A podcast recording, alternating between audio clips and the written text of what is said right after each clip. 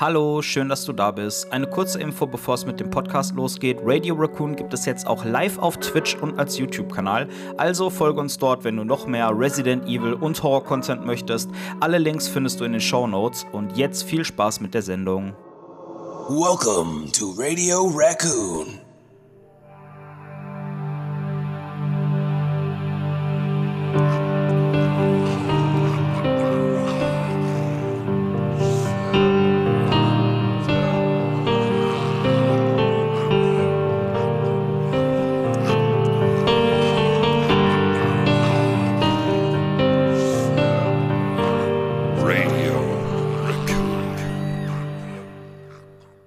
Moin Moin liebe Leute und herzlich willkommen zu einer niegelnagelneuen Folge Radio Raccoon, der Resident Evil Podcast. Wie ihr auf dieser Seite seht, haben wir heute einen ganz besonderen Special Gast hier. Wir hatten schon wieder, wir hatten wirklich viele Gäste hier, aber das ist wirklich ein Gast, auf den wir uns sehr, sehr, sehr gefreut haben, da er uns unter anderem durch unsere Jugend begleitet hat mit äh, verschiedenen. Formaten. Und äh, unser Special Gast heute ist der Wolf Speer. Hallöchen. Hallo, du kleiner Schleimer. Nein, das höre ich doch immer gern. Ich muss aber sagen, also ich, ich freue mich immer, wenn ich so herzlich begrüßt und anmoderiert und empfangen werde. Aber spätestens, wenn dann der Satz kommt, der uns durch unsere Jugend begleitet hat, da fühle ich mich so fucking alt. Ohne Scheiß. Das ist, das ist der absolute Wahnsinn. Ähm, aber wir wollen jetzt nicht über mein fortgeschrittenes Alter sprechen. Nein, ich freue mich. Vielen Dank für die Einladung. Echt super cool. Ihr habt mich angehauen ähm, und dann lief das auch relativ schnell, ne, dass wir ja. uns da jetzt zusammengefunden ja. haben. Ähm, und ich muss sagen, ich freue mich ganz besonders auf diesen Podcast, weil ich mich diesmal überhaupt gar nicht vorbereitet habe. Normalerweise ähm, frage ich mal kurz vorher, was so grob die Themen sein werden, in welche Richtung das geht, damit ich mhm. ein, zwei Sachen vielleicht nochmal nachschlagen kann. Aber diesmal gehe ich da völlig blind rein. Also, das wird ein großes Abenteuer für uns alle. Ich weiß auch nicht, was jetzt passiert. Aber die Abenteuer, auf die man sich nicht vorbereitet, die sind ja meist die besten Sachen. Das ist, das ist wie wenn zum Beispiel eine Silvesterparty wird drei Monate vorher geplant, dann hat man diesen Erwartungsdruck, das muss jetzt geil werden, dann wird ja. scheiße. Wenn du einfach sagst, ich habe keine Ahnung, was ich mache, ja komm doch heute Abend einfach mit auf die Party, dann gehst du hin und denkst, ja. boah, war richtig geil. Das ist am besten. Als spontanes kommt immer das Beste bei raus. Ja. Das stimmt. Also spontane Sachen oder Sachen, gerade äh, in, in Bezug auf Partys, auf die man gar keinen Bock hat. Also mhm. meistens werden ja die Partys, wo man überhaupt gar nicht hingehen will, wenn die allergeilsten. Weil ja. ich meine, also es kann ja nur besser werden, als ich erwarte absolut nichts und das Eben. kotzt mich jetzt schon an. Ja. Aber äh, also so ist es jetzt bei diesem Podcast nicht. Ich erwarte einiges. Ich erwarte absolute Topleistung. äh, ich weiß halt nur nicht, worüber wir reden. Deswegen schauen wir einfach mal. ja, geil. Ähm, ja, wir haben uns überlegt, dass wir heute mit dir ein bisschen, wir wissen ja äh, ne, von, von Games zum Beispiel, dass du auch ein riesen äh, Survival-Horror-Fan und auch gerade ein, ein riesengroßer Resident Evil-Fan bist. Und da haben wir uns gedacht, äh, wir wollen heute mal ein bisschen mit dir über die Seele von Resident Evil reden. Ähm, ja, zum Beispiel, was für dich ein gutes Resident Evil ausmacht, was du dir für folgende, also für Games, die jetzt in Zukunft kommen, was du dir dafür wünschen würdest. Und ähm, ja, die erste Frage, die ich mir aufgeschrieben habe, ist: Welches war denn das erste Resi-Game, was du gespielt hast? Also im, mit welchem Teil hast du dich in das Franchise verliebt? Also ich musste erstmal einen Schritt zurückgehen und das ein bisschen relativieren, ähm, denn um der Ehrlichkeit Genüge zu tun, ich bin kein riesengroßer Resident Evil-Fan. Also ich selber mhm. würde mich eigentlich mehr so als Casual-Fan, so Fan im Vorbeigehen oder oberflächlicher Fan bezeichnen, der viele Spiele gespielt hat, mhm. der ein bisschen Ahnung von Resident Evil hat. Aber ich habe beispielsweise jetzt nicht jeden Teil gespielt. Ich kann euch jetzt auch nicht die komplette Lore runterbeten. Also ganz ja. so tief bin ich da jetzt ähm, tatsächlich nicht drin.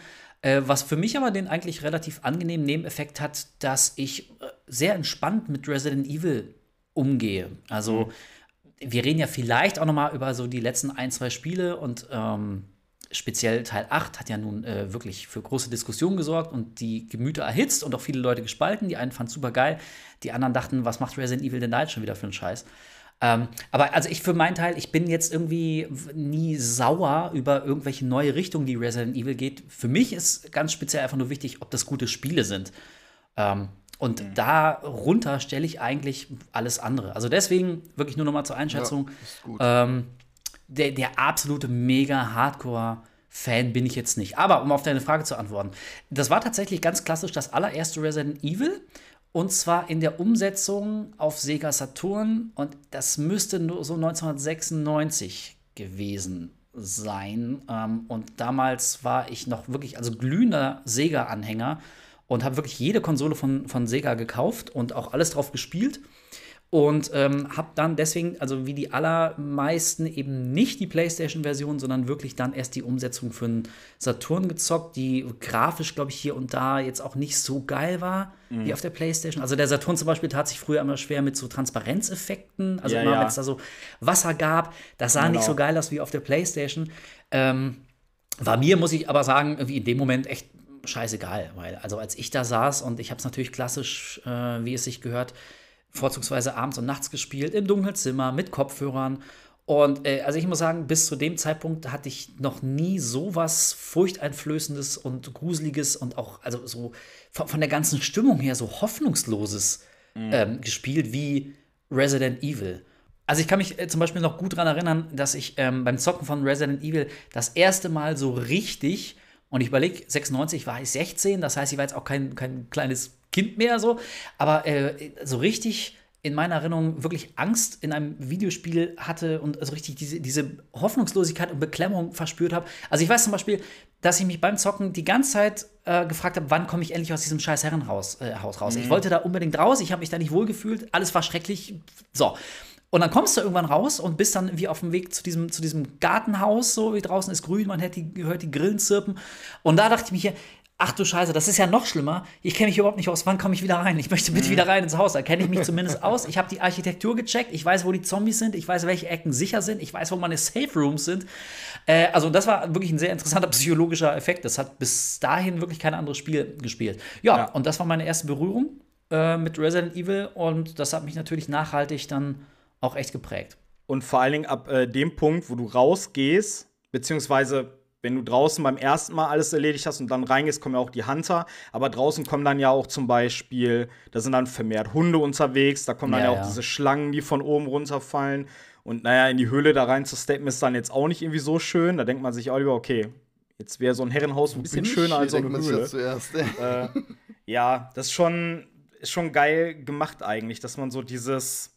Du bist eigentlich draußen in Freiheit, hast aber trotzdem noch so dieses Gefühl von, von Isolation und so, dass du eingesperrt und beklemmt bist. Das haben die schon geil gemacht, ja. Ja, und ich meine, es gibt ja dieses Sprichwort, also ähm, manchmal ist der Teufel, den du kennst, ist besser als der Teufel, den du nicht kennst. Und genauso habe ich mich da gefühlt. Und auch, Fall, ja. ey, und auch, auch diese Szene mit dem Hunter, das war so geil, wie du dann auf einmal aus, aus so einer Point of View von einem dir noch völlig unbekannten Monster, wie du auf einmal verfolgt wirst. Also auf einmal kommt so eine, so eine weiße Hai-Sequenz. Du siehst das aus der Sicht des Verfolgers und das rennt dir hinterher. Und das ist ja. offenbar auch unglaublich schnell. Und ah, und du wusstest nicht, okay, was ist das jetzt? Scheiße, scheiße, das wird mich gleich angreifen, ich muss gleich dagegen kämpfen. Also in der Rückschau, ähm, natürlich ist das alles ähm, mittlerweile fast, fast drollig. Äh, und wenn du, wenn du, das, also wirklich das Original nochmal spielst, das ist ja heutzutage kaum noch spielbar von der Bedienung her. Also du brichst dir einen ab, so das ist hakelig, fummelig, überhaupt nicht bedienerfreundlich. Ja, Mann.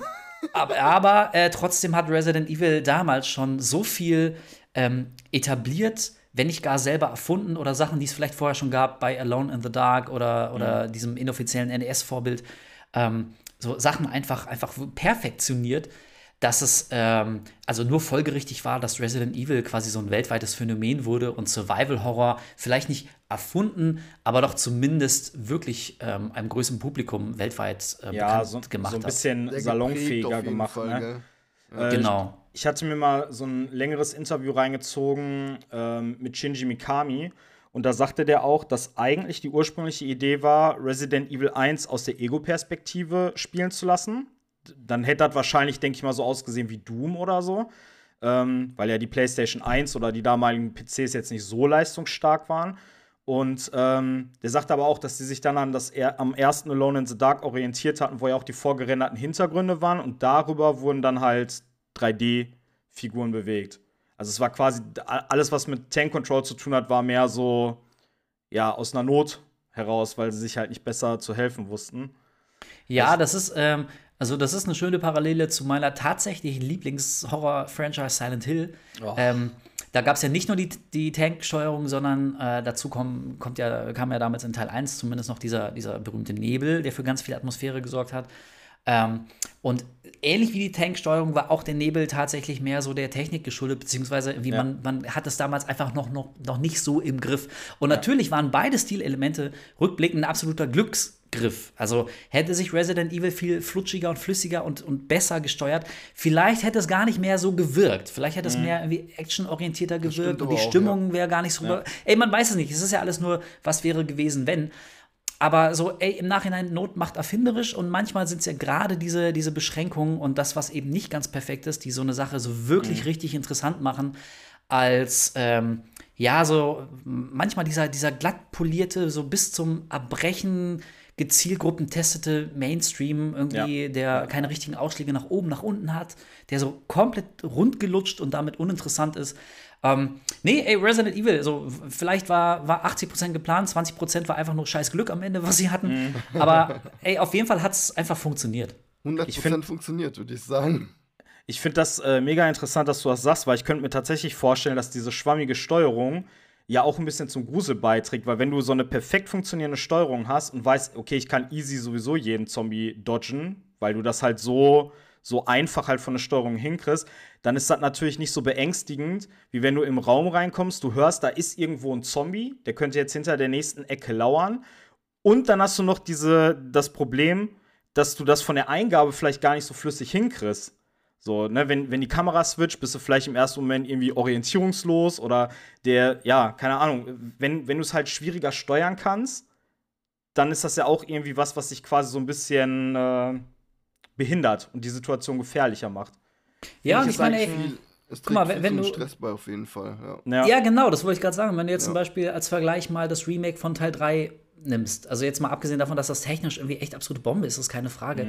Aber f- ja, gut, jetzt hast du halt so eine Ausweichrolle und kommst irgendwie immer, wenn du rechtzeitig reagierst, kommst du quasi fast jedem Zombie-Angriff kannst du da irgendwie noch entkommen. Und ich verstehe schon so, dass es ähm, ist für den Spieler weniger frustig. Ich meine, klar ist das nervig, wenn du alle drei Sekunden, alle drei Meter irgendwie gar nicht vom Fleck kommst, weil dich immer wieder ein Zombie annagt. Verstehe ich schon. Aber das hätte man vielleicht ein bisschen schöner lösen äh, können, als diese die äh, Gefahr eines Zombies völlig zu eliminieren. so, und, und, und da hat Resident Evil ähm, ja, also wie wir schon gesagt haben, so aus, aus der Not heraus, beziehungsweise weil gewisse Standards einfach noch nicht etabliert waren. Das war ja irgendwie großteilig nicht nur für uns Spieler, sondern tatsächlich irgendwie auch für den Entwickler wie äh, Neuland in der Form. Hat es ja tatsächlich noch nicht so groß aufgezogen gegeben, mit so einer Technik, so einem Fokus. stimmt, ja. Und also, ey, ich bin froh, dass sich das ganze Genre weiterentwickelt hat. Ich bin froh, dass sich speziell Resident Evil weiterentwickelt hat, die Serie. Also, die ist ja, die hat ja äh, Wege genommen und ist mittlerweile an einem Punkt angelangt, das hätte man sich vor 25 Jahren ja gar nicht träumen lassen. Also Ähm, ich, ich glaube, aber, aber es lohnt immer, so einen Blick zurückzuwerfen und zu gucken, wie hat das eigentlich alles angefangen. Ich glaube, es gibt mittlerweile kein Resi-Teil mehr, der nicht in irgendeinem Genre oder für irgendeine Zielgruppe funktionieren würde. Also du hast diese Teile für die Survival-Horror-Fans, du hast die Teile, die eher actionorientiert sind, du hast Railgun-Shooter, du hast Teile, die vielleicht ein bisschen mehr Back to the Roots gehen, aber auch so ein bisschen mehr casual sind als die ganz alten Teile, die noch ein bisschen sperriger waren. Also ich finde, äh, Resident Evil hat einfach so viele, so viele Zielgruppen und Interessen bedient. Die haben sich ja da komplett ausgetobt in der kompletten Bandbreite. Es fehlt noch, es fehlt noch so ein Aufbauspiel. So ein Ja. Aufbaustrategiespiel in Edge Vampire Style vielleicht. Ja, aber dann aus der Perspektive von Umbrella. Wie du so kleine amerikanische Städte unterwandern kannst. ja. ich spiele die Zombies. Ja. Ey, das wäre, ohne Scheiß, ich, äh, also, das wäre zumindest mal ein Experiment, würde ich mir angucken. Ich meine, es gibt Ja. so viele scheiß Simulationen von Theme Park zum Hospital, wie ganze, ganze Städte musst du hochziehen. Warum nicht mal so eine eigene Pharma-Company, die äh, insgeheim aber daran arbeitet, so eine Biowaffe zu entwickeln Ja. und dann musst du halt irgendwie als Geschäftsführer da arbeiten. Finde ich eigentlich ganz geil. geil. Du musst halt wirklich dafür sorgen, dass irgendwie Kohle äh, in, die, in die Kassen kommt. Du musst aber doch die Miete zahlen, du musst deine Angestellten zahlen, du musst den Strom zahlen für deine scheiß Labore und so. Du musst Ja. richtig gut hauswirtschaften. Äh, Wäre zumindest mal eine interessante wenn Idee. die ja. Angestellten unzufrieden sind, lassen sie ein Virus fallen und alles bricht aus. Ja, genau. Nice. weil du das, weil du das gerade sagtest, ähm, in Resident Evil 3 Original, diese Ausweichrolle, das war ja der Teil, womit die versucht haben, wieder so ein bisschen in Richtung oder mehr in Richtung Action zu gehen. Deswegen hast du Ja. auch direkt von Anfang an das Gewehr und so. Zumindest auf leicht, glaube ich. Ähm, aber da gab es auch diese Ausweichrolle oder zumindest so einen Ausweichmove, aber der hat ja damals Ja. auf der PlayStation 1 mit 10 Controls einfach gar nicht funktioniert. Also, ja, wenn es mal geklappt hat, dann war das wirklich purer Zufall. Ich habe den dritten letztens noch mal auf meiner PlayStation Classic gezockt. Ich habe mir den da drauf gezogen und habe den dann auch gestreamt. Und es war einfach furchtbar, ne? Also, einfach nur schrecklich. Ja, du Resident Evil. verwöhnt, ne?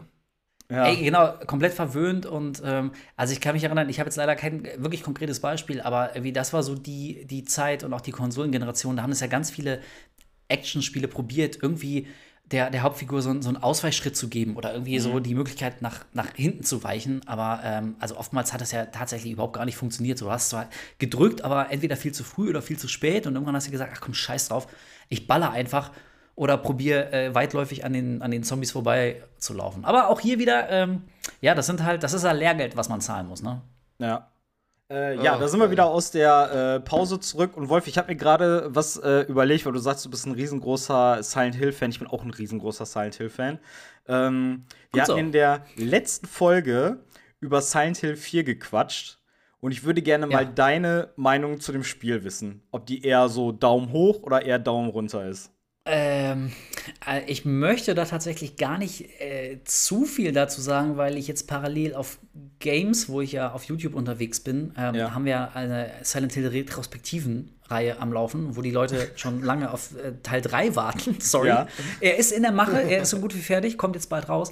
Danach kommt chronologisch aber Teil 4 und dann lasse ich es damit auch mal bewenden. Ähm, und ich möchte natürlich nicht jetzt schon verraten, was ich dann in diesem Video sage, aber um schon mal die Richtung anzudeuten, ähm, ähm, also, der Teil hat auf jeden Fall große, große Designfehler im Kleinen und im äh, Großen.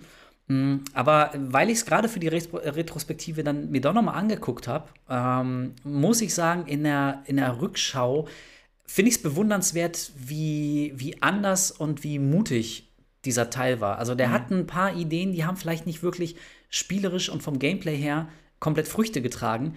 Aber dass sie eine ganz andere Richtung gewählt haben und auch äh, keine Furcht davor hatten, mal mit ein paar Sachen zu experimentieren, die es vorher und in der Form dann auch nachher in Silent Hill nicht gab, das ist zumindest aller Ehren wert. Und also man könnte sogar sagen, so gesehen, rein vom, vom Innovationsgrad, von der Kreativität her, ähm, haben die auch Teil 3 getoppt, denn, ähm, und auch hier möchte ich das Video nicht vorwegnehmen, aber ein Problem von Teil 3 war ja, dass es eigentlich wenig bis nichts wirklich neu gemacht hat, sondern nur das genommen hat, was die ersten beiden Teile ausgemacht hat und das dann zu einem sehr, sehr flüssigen und, ähm, und glatt polierten, dadurch aber irgendwie auch ehrlich gesagt so ein bisschen ähm, ja, zu wenig herausstechenden Gesamtpaket äh, äh, gemacht haben.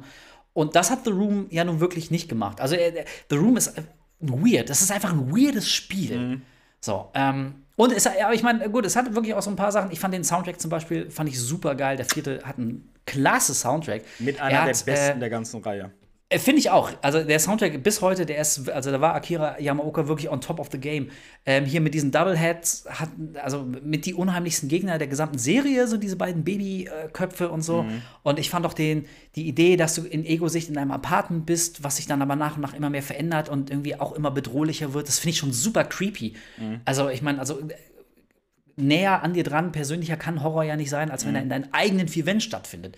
So, also von daher, ähm, The Room, also ist auf jeden Fall ein sehr, sehr interessantes Spiel, um drüber zu reden. Und ey, also vielleicht haben sie sich da so ein ganz kleines bisschen irgendwie, ähm, ja, von, von einer Serie wie Resident Evil ähm, inspirieren lassen, die ja schon nach wenigen Teilen also eine recht andere Richtung eingeschlagen hat, als Teil 1 noch vorgegeben hat. Ähm, ey, und von daher, ähm, ja, er wird, glaube ich, nie mein, mein Lieblingsteil sein, weit davon entfernt, aber so jetzt mit, mit der Weisheit und der Gelassenheit des Alters und in der Rückschau äh, finde ich den Titel dann doch spannender, weil eben mutiger und kreativer und überraschender, ähm, als ich ihn damals fand.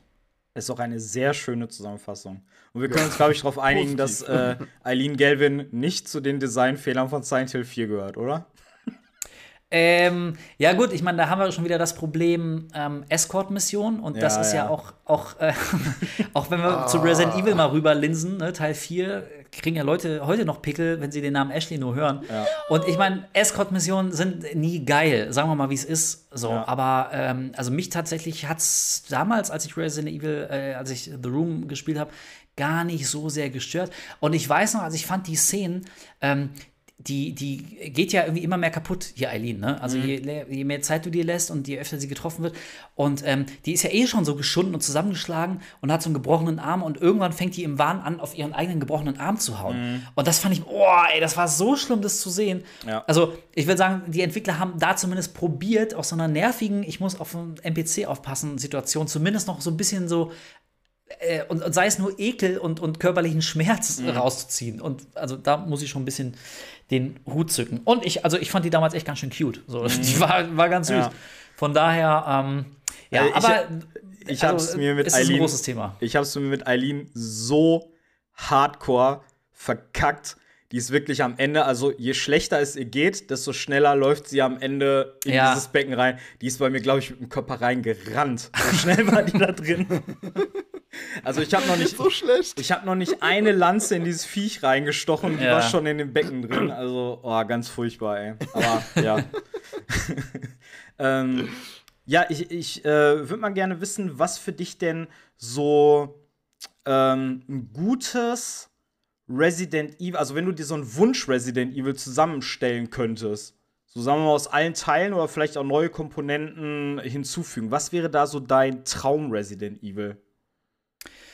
Uh, das ist eine äh, gute Frage, die wahrscheinlich eine nicht allzu äh, leicht zusammenzufassende Antwort hat. Also, mh, ich, ich, also ich finde, dass in den letzten Jahren fast alle neuen Resident Evil-Teile oder auch die Remakes, die Neuauflagen, ähm, vielleicht nicht alles, aber doch eine Menge gut gemacht haben. Und da könnte man sich tatsächlich irgendwie echt bedienen. Also wenn wir zurückdenken, zum Beispiel das Remake von, von Teil 2 hat ja irgendwie, also war natürlich noch grundlegend, jeder hat es erkannt, es war schon noch ähm, Teil 2 so in, so in der Seele, im Spirit, aber hat sich dann doch irgendwie komplett frisch und neu angefühlt, ohne, und das war, glaube ich, irgendwie so die, der eigentliche Geniestreich, ohne das Spiel weniger gruselig zu machen, als wir es damals in Erinnerung hatten. Also, ey, wir alle, ich meine, gut, das ging zwei Sekunden nachdem das Spiel released wurde, ging quasi Mr. X als Meme durchs Internet. Also, da hätte ich mir irgendwie, also manchmal wünscht man sich schon, dass man nicht alles im Vorfeld schon erfährt, Ja, so, sei ja, es ja. durch Ja, Trailer, durch Pressematerial.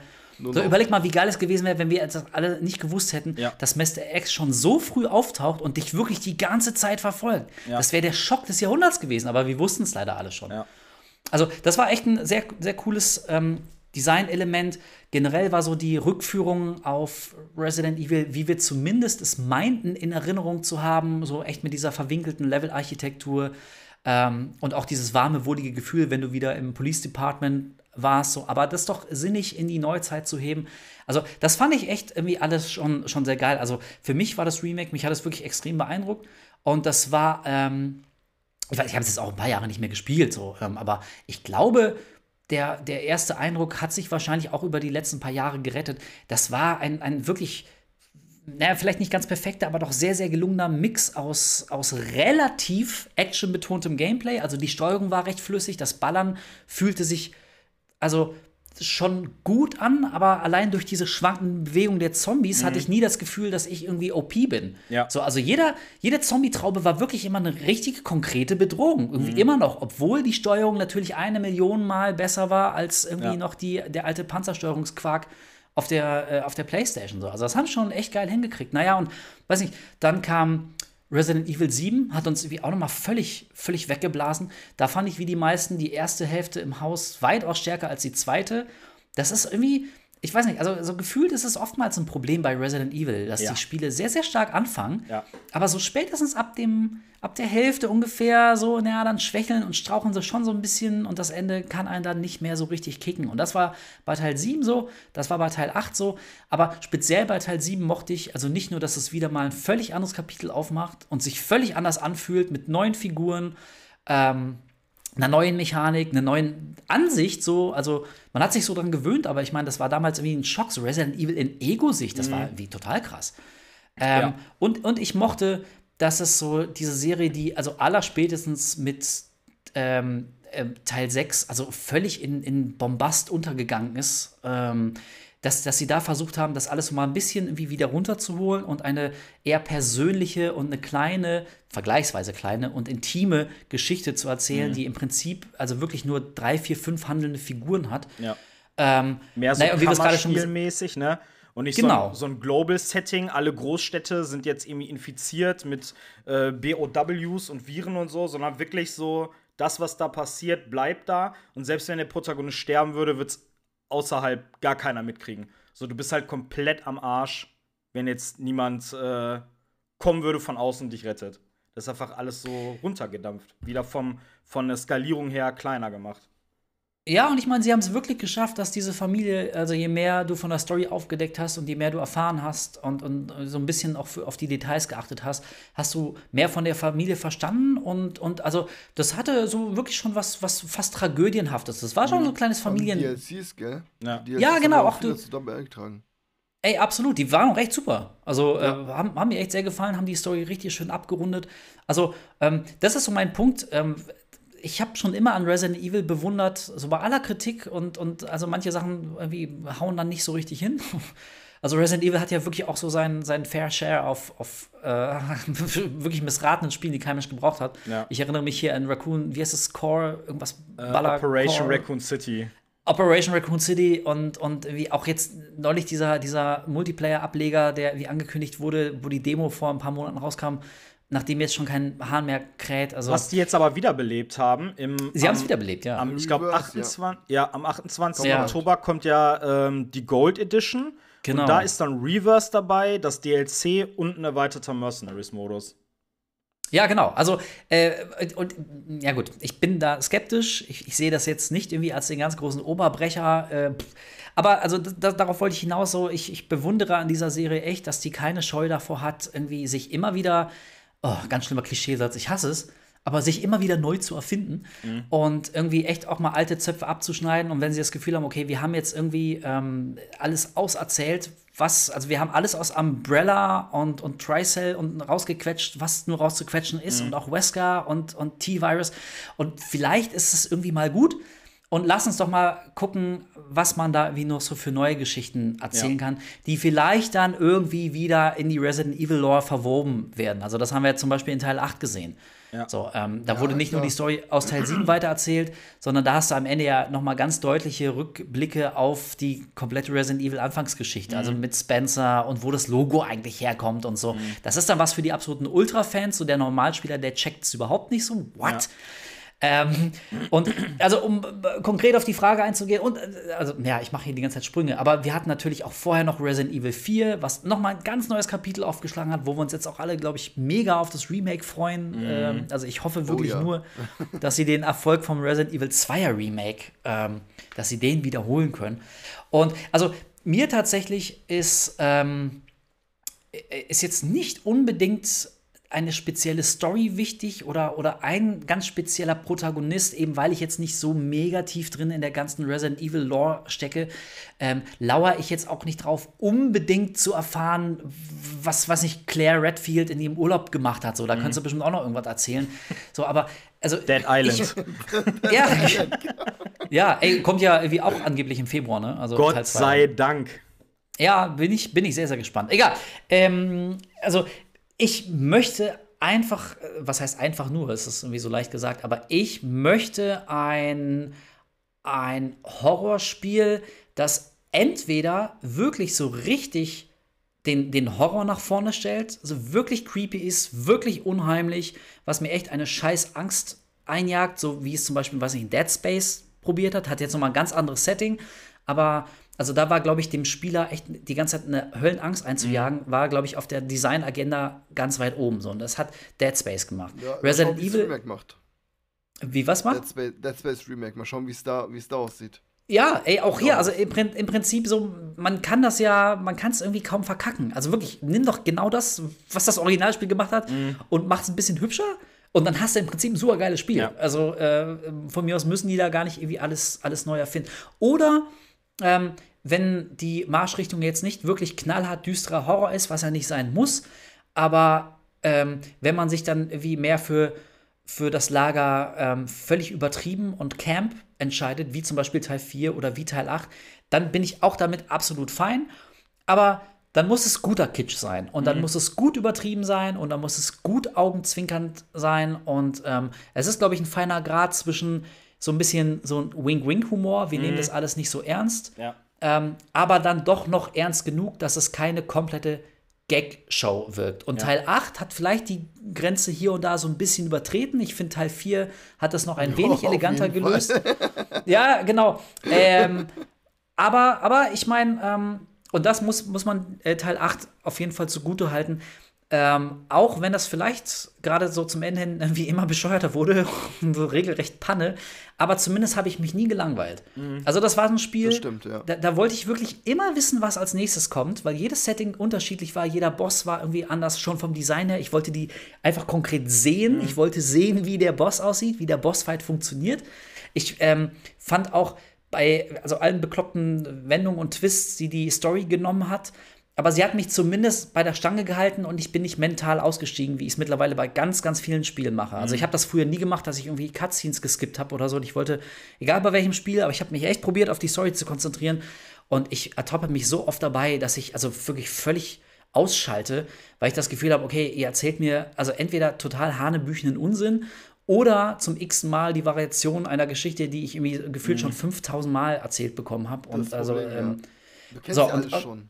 Genau, du, du kennst alle schon Ja. und äh, da hat Resident Evil 8 zumindest, ähm, also hat es zumindest geschafft, auf so eine Art bescheuert und abgedreht zu sein, dass ich das aber schon wieder sympathisch finde. Also, ey, ich meine ganz im Ernst, wenn du, wenn du deine Tochter, die in vier Teilen in irgendwelchen Gläsern rumliegt, wenn du die wieder zusammenbauen musst und das ist der Plot, da sage ich, okay Leute, das ist so bescheuert, aber ihr habt es verdient, dass ich euch meine, ja, Hut ab, ihr habt es verdient, dass ich euch meine Aufmerksamkeit schenke. Da möchte ich wissen, wie ihr den Quatsch zu Ende bringt. Chapeau. So, und wenn man, wenn man das alles irgendwie zusammenwirft, dann glaube ich, haben wir ganz gutes Resident Evil. Also, Oh, ey, ich bin, ich bin ja auch von, von Sachen mittlerweile jetzt vielleicht nicht mehr so, aber ich, äh, das klingt jetzt irgendwie so alt, altväterlich. Ähm, als wäre ich irgendwie hier so der, der alte Sack, der jetzt auch noch Werthers Echte verteilt. Ja, und jetzt bin ich selbst der Großvater. aber, aber ich kann mich, ich kann mich erinnern, so irgendwie, als ich noch so richtig gebrannt habe für meine Lieblingsserien. So, da nimmt man alles irgendwie auch noch sehr, sehr ernst. Und, und äh, wenn alles irgendwie nicht so in die Richtung geht, die man sich selber erhofft und erträumt, dann äh, nimmt man das fast irgendwie persönlich Ja, und ja, muss sich da aus, äh, Ja, austauschen und, und seinem. Also wirklich, ich, ich kann das voll nachvollziehen. Deswegen, ich würde da irgendwie keinem das in Abrede stellen. Ähm, aber da kommt mir tatsächlich vielleicht zugute eben, dass ich nicht so der, der Hardcore ähm, Silent Hill Freak bin. Und deswegen nehme ich das alles nicht so wahnsinnig ernst. So, ich habe es schon ein paar Mal im Video gesagt, ey, ganz im Ernst, wenn, wenn die entscheiden, wir machen Silent Hill in Space, dann bin ich fein damit, ohne Scheiß. Dann, ja, dann gebt mir, dann gebt mir halt ein gutes Silent Ja, Zombies. Ey, ich meine, guck mal, Dead Space, ich meine, gut, wir haben schon, also ist jetzt keine Nische, die jetzt ein Silent Hill füllen müsste, aber mit Dead Space und vielleicht bald The Callisto Protocol und so haben wir ja gesehen, das kann ja funktionieren. Das so, sieht geil ey, aus, ja. und Oder also, Dino äh, Crisis 3 hat es ja auch gezeigt, war ja auch ein Paradebeispiel dafür. So, ich meine, also das ist irgendwie immer so, so, ein, äh, so, so ein Gag, den man gerne aus, der Hut, äh, aus dem Hut zieht, so wenn eine Serie so in den Weltraum geht, also ab da ist sie dann einfach tot.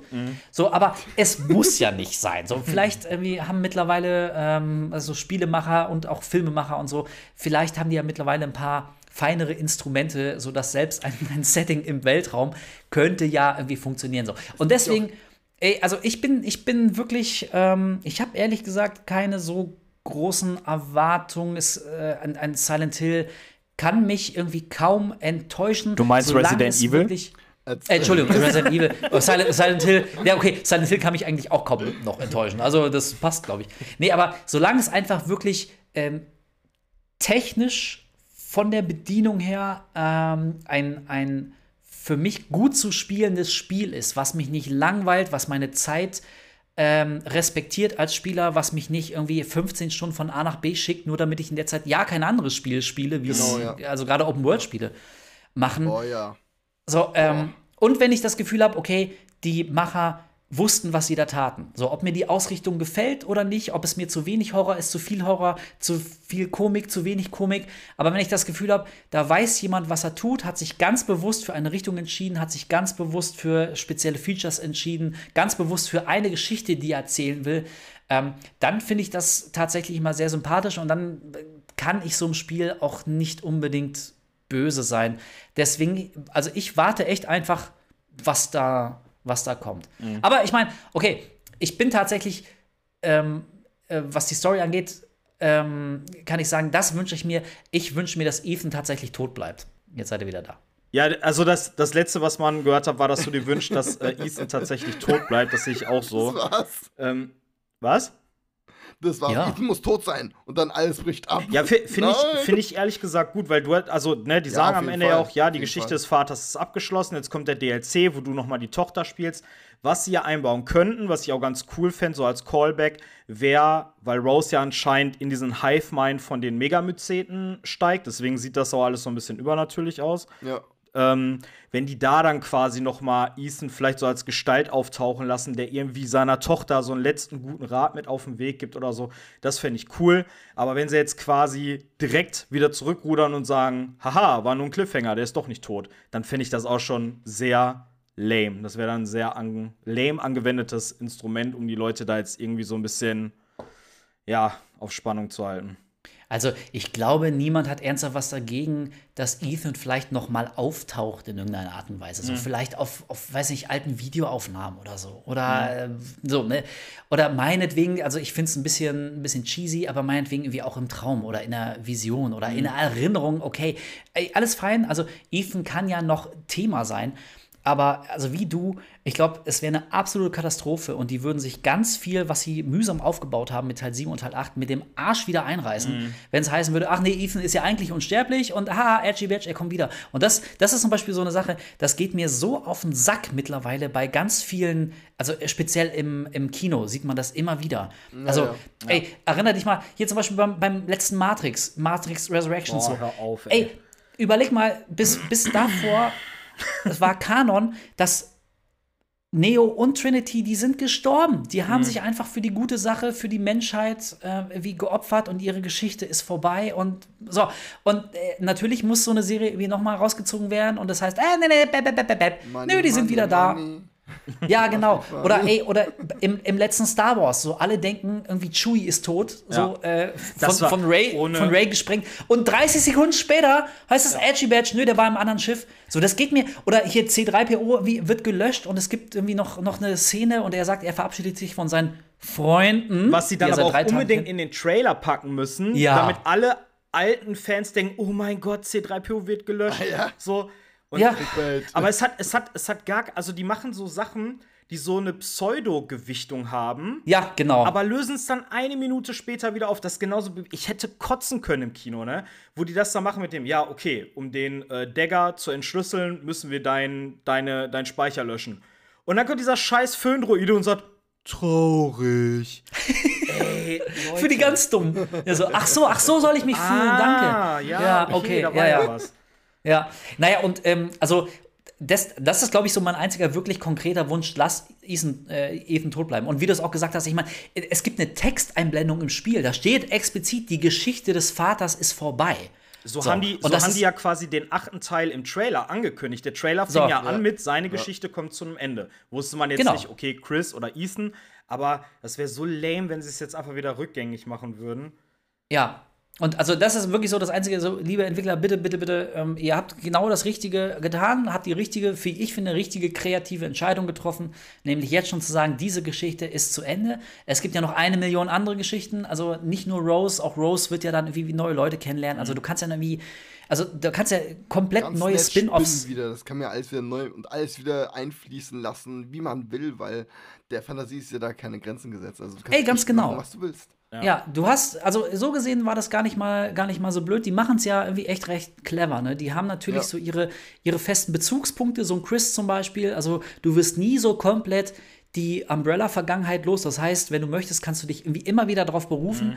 aber dadurch, dass sie jetzt echt mal ein neues Kapitel aufgeschlagen haben, neue Protagonisten eingeführt haben, ähm, können die tatsächlich ganz neue Geschichten erzählen. So und, und also wenn wir Teil 7 und Teil 8 so als eine Art Sprungbrett sehen, so wer weiß, wie weit du von diesem Sprungbrett auch springen kannst. So, äh, keine Ahnung, wie Teil 9, Teil 10 ich meine, die werden dann wahrscheinlich irgendwie auch aufhören dann mit dieser Nummerierung, weil, Mhm. also ich glaube, du kannst nicht Leuten ja. verkaufen, Ja, an- Teil 12 ist richtig geil. Also, das geht vielleicht außer, Final außer Fantasy. Final Fantasy. Ja. Ähm, Oh ja. Aber die, Yeah. haben ja, die haben ja gesagt, angeblich soll der nächste Teil, Teil 9, der letzte nummerierte Titel sein, der dann auch irgendwie diese komplette Saga um die, ja, um die ehemaligen Stars-Member und BSAA und Ja. so, die ganzen Protagonisten, die man kennt, die, das wird dann abgeschlossen. Die sind ja mittlerweile, das finde ich auch so geil bei Resi, die gehen ja immer vorwärts in der Timeline. Also selbst die Remakes, da haben die die Story ja nicht in die Neuzeit transferiert, sondern es spielt immer zu einem festen Punkt auf der Timeline. Und wenn du jetzt irgendwie ein Resident Evil im Jahr 2025 spielen lässt, die sind ja auch schon alle mehr oder weniger fast so im rentenfähigen Alter, sag ich mal. ne? So. Und äh, ja, ich finde es von daher cool, dass die, ähm, dass sie das dann auch mal so abschließen. Die meinen, oder ich habe zumindest gehört, dass die nächsten dann, Teile dann mehr so nicht Spin-off-mäßig, aber so Standalone sein sollen. Also Ja, okay. fände fänd ich, glaube ich, für die Kreativität ja, fände ich für die Kreativität eigentlich auch äh, besser. Weil zum Beispiel jetzt in dem DLC Shadows of Rose, ähm, da wird das ja hier so sein mit diesen Megamyceten und so. Und dadurch, dass das ja quasi in so einer Traumwelt spielt, können die natürlich auch ein bisschen mehr experimentieren mit Sachen, die die halt am Ende nicht irgendwie logisch erklären müssen, so pseudomäßig, wie sie es ja eigentlich immer am Ende von jedem Resi gemacht haben. Du hast in Ja, Resi ja, 7 ja. dieses Kindergeistermädchen und äh, irgendwie so, so Mind Control und so. Da denkst du, okay, das wirkt so übernatürlich. Was hat das jetzt mit Resi zu tun? Und am Ende erklären sie dann, okay, das ist halt so ein, so ein Fungus und äh, ne, der schafft die Molded und das Mädchen war so ein Experiment von einer neuen Organisation und so. Ähm, ich finde es dann halt ganz cool, wenn die auch mal so ein bisschen experimentieren, dass sie so ein bisschen weiter rausschwimmen können und nicht immer so diesen Stempel aufgedrückt haben, okay, wir müssen jetzt alles immer logisch erklären und herleiten und mit der Hauptlore verknüpfen. Zum Beispiel Re Resident Evil 7, da habe ich eigentlich bis kurz vorm Ende, wo man in die Salzminen kommt, habe ich so fast gedacht, okay, das ist eigentlich ein Soft-Reboot. Also spielt irgendwie im Resi-Kosmos, aber man hatte bisher kaum Connections irgendwie zu den alten Teilen. Und dann am Ende findet man ja die Files, wo dann halt steht, ja, hier und Chris Redfield und Blue Umbrella, die sind hier vor Ort und äh, beschatten uns. Und dann trifft man am Ende ja auch Chris. Und da wird dann quasi alles wieder so in die Haupt-Resi-Lore zusammengewoben. Ja, also ey, ich muss auch sagen, ich bin generell großer Freund des Konzepts einer Anthologie. Also, Mhm. Ja, wenn wir voll. auf die Konkurrenz gucken, wir haben ja auch die Dark Pictures Spiele und also gut, die haben irgendwie noch mal ganz eigene Probleme. Ich bin kein wirklicher Fan davon, aber ich bin, ich bin zumindest Fan von, vom Konzept. So, ich Ja. finde das geil. Ich, ich mag das auch bei Filmen, ich mag das bei Serien. Und äh, also ich bin sehr froh, dass jetzt auch Spiele das mittlerweile ähm, für sich entdeckt haben. Und ich Mhm. meine jetzt nicht irgendwie so auf dem Indie-Markt, da ist es ja vielleicht nichts Neues, sondern irgendwie auch äh, relativ hochbudgetierte ähm, Mhm. Spiele, die einen großen Namen haben. Ähm, ja, und bei Resident Evil, also ich, ich wage ernst eigentlich zu bezweifeln, dass ähm, die Macher von Resident Evil sich komplett ähm, von dieser, von dieser Versuchung fernhalten können, nicht doch immer wieder so ein bisschen auf die Vergangenheit zu gucken und das irgendwie immer wieder so, so Brücken zu schlagen und damit zu verknüpfen. Also ähm, die, Zu- die Zukunft, äh, Zukunft wird sehen, aber also ein komplett, also wirklich für sich komplett eigenständiges Resident Evil Spiel, was keine Bezüge nach hinten hat, keine Foreshadowings auf andere Teile oder, oder kein Gucken links und rechts so ein bisschen zwinkern, so, na, ihr wisst, was damit gemeint ist. und Was. Das kann ich mir eigentlich kaum vorstellen. Ähm, ich finde, also auf der einen Seite hat die Serie sich das aber voll verdient. Ich finde das okay und ähm, also für Fans ist das ja auch immer ein ganz netter Wink. Also, Ja. ähm, wenn das nicht Also, au allzu Also aufdringlich Leute ist, ne? trifft und so. Also die Ja. Trifft dann auf einmal kommt da Chris, so, voll cool, juhu, Chris. Ja, Ja, das ist schon cool. Aber ich, also ich bin da gerade so ein bisschen bei dir, weil, also das ist vielleicht auch ein Kritikpunkt von äh, Teil 8. Ähm, Teil 7 hat das eben, wie wir schon gesagt haben, so relativ schön gemacht, ähm, mehr oder minder wirklich Tabula Rasa zu machen und ein neues Kapitel aufzuschlagen, wo erst ganz am Ende die Connection zu Resident Evil, also zum Resident Evil, wie wir es kennen, äh, mit dem Auftauchen von Chris und so ähm, knüpft. Und also Teil 8 beballert uns dann im letzten Drittel aber schon wieder mit ganz Mhm. viel Lore. Also wie wir schon gesagt ja, haben, so Spencer wird genamedropped und auch das Logo wird nochmal erklärt. Mhm. Und ähm, also da dachte ich mir, oh Leute, ihr habt doch gerade diesen, diesen dicken gordischen Knoten zerschlagen, weil ihr euch so heillos in 25 Jahren Resident Evil Story, die kein Mensch mehr zusammenkriegt, Ja. verheddert hat. Und ihr habt genau das Richtige gemacht, nämlich irgendwie mal einen radikalen Neuanfang. Und jetzt fangt ihr schon wieder an, irgendwie so ein, so ein ganz großes Geflecht zu spinnen. Lassen. Sie können ja genau, darauf wollte ich hinaus. Also, Sie, Sie können es nicht lassen. So deswegen, also ich, ich finde die Idee einer, einer Anthologie echt super cool, aber ich glaube, Resident Evil ist Resident Evil und ähm, es wird irgendwie immer so ein bisschen stolz auf sein Erbe sein und woher es kommt und deswegen glaube ich, wird es immer so. ne? Ja, und äh, ja, genau. Und ähm, ja, also deswegen glaube ich, wird es immer so einen, einen gewissen äh, Blick nach hinten geben. Also ich äh, könnte mir dann vorstellen, wenn es da wirklich so eine Anthologiereihe wird, dann halte ich sowas wie zum Beispiel Resident Evil in Space gar nicht für so unwahrscheinlich. Ey, Oder was, Kann alles passieren. wa- glaub- was ich glaub halt dir. richtig geil finden würde, wäre, wenn die mal ein Resident Evil Teil, also ich meine, von der Lore her wird es jetzt nicht mehr reinpassen, vielleicht kann man da aber trotzdem so ein bisschen was umstricken. Wenn man zum Beispiel erfährt, dass Umbrella gar nicht nur so ein Pharmakonzern ist, der zum Beispiel in den, was weiß ich, 60ern oder so gegründet wurde, sondern dass das quasi so aus einem ganz alten Orden hervorgetreten ist. Also eine Sekte, gell? Oder so eine Sekte oder so, ne? Und wenn man dann erfährt, dass die zum Beispiel schon so, ich sag jetzt mal im Mittelalter oder vielleicht so in der, in der, in der Zwischenzeit oder so, oder in ganz anderen Settings, meinetwegen auch dem Wilden Westen oder so, scheißegal. Aber dass die halt Das mal so geil. Resident Evil komplett in ein anderes Setting pa packen so eine komplett andere Epoche. Das wäre so geil. Ja, so Mittelalter wäre echt geil, glaube Ja. ich. So mit so Schwertern und so alten, so Äxten und so, weißt du, das ist kein Schusswaffen, vielleicht eine Armbrust oder einen Bogen oder so. Äh, die- Aber sonst hast du nix und dann damit musst du dich dann den, den Horden entgegensetzen. So Armee der Finsternis mäßig. Ja. Die, ähm, die hatten ja Resident eigentlich. Evil Goes Assassin's Creed. Ja, Mann. Ja, genau. Die, die hatten ja Ende eigentlich vorgehabt. in, im Kopf von einem. Die hatten ja ich vorgehabt, im achten Teil, da, also da gibt es zumindest so Konzeptzeichnungen, äh, die man sich freispielen kann, dass Ethan da auch mit so einem Schwert rumrennen kann. Das sah richtig geil aus. So, so ein bisschen so Dark Souls-mäßig oder so. Das hätte ich auch cool gefunden. Aber du hast, du kannst in Teil 8 kannst du ein Laserschwert freischalten. Ja, ja, das geht auch. Ja. Ja, Alter. ey, und also, ey, wie du ich schon sagen. gesagt hast, also bei einer Anthologie, da ist ja dann wirklich echt alles erlaubt. Du kannst eine Million Geschichten erzählen. Du kannst ja vielleicht auch mal in den Genres ein bisschen wechseln. Also, was du zum Beispiel auch mal machen könntest, ist ähm, tatsächlich so ein Zombie-Ausbruch. Du könntest ja zurückgehen, wirklich zum Ausbruch in Raccoon City und wirklich mal einen ganz normalen Menschen spielen. Also der irgendwie bis gestern war Raccoon Ja. City eine völlig normale Stadt, vielleicht so eine Art so Mini-Live-Sim oder so. Ja, und auf einmal irgendwie, äh, bricht da die, die Zombie-Seuche aus und, und äh, es Ja, macht, machen so. Gerüchte die Runde, so dass die ganze Stadt gesprengt werden soll. Wie es Ja. werden gerade Mauern hochgezogen, alle unter Quarantäne und du musst versuchen, in deinem Zeitlimit ähm, irgendwie noch rauszukommen. Also ich denke gerade an, man darf es glaube ich sagen, ähm, das Zombie-Capcom-Spiel in, in der Mall ist mittlerweile nicht mehr indiziert, ne? dürfen wir sagen. Dead Rising. Oder? Wenn ja, ich muss ja, was piepen. Aber ich meine ja, ja. nicht mehr, ich meine nicht mehr. Genau. ähm, ich meine, da hatten wir, da hatten wir auch so dieses, dieses äh, Spielelement, dass du genau wirklich drei Tage Zeit hattest Mhm. ähm, und du musstest nach drei Tagen wieder oben sein, weil da der, der Helikopter wieder kam, konntest in der Zeit aber machen, was du willst. Mhm. So, und das hatte, also Dead Rising hat ja wirklich einen sehr anderen Tonfall, es war ja wie sehr abgedreht und äh, konntest dich da komplett austoben. Es ging ja wirklich mehr um Spaß, es war ja kein ernstes Horrorspiel. Aber du könntest im Prinzip ja sowas ähnliches wirklich im Resident Evil, Evil Universum machen, also dass du nicht mit lustigen Kostümen auf dem Kopf und mit dem Rasenmäher durch Zombiehorden rennst, aber wirklich probierst drei Tage nicht nur zu überleben, sondern vielleicht auch irgendwie, also konkret aus dieser Stadt rauszukommen. Ja. So, du könntest wirklich so ein bisschen in die Richtung Survival Horror gehen, so ein bisschen Ja. klein. Was mich vielleicht das erinnert, was denn? ist, ähm, ist an, äh, gerade mich voll dran denken, an den Anfang von The Last of Us. Ähm, Ja. Wenn du, ja, und da, Mhm.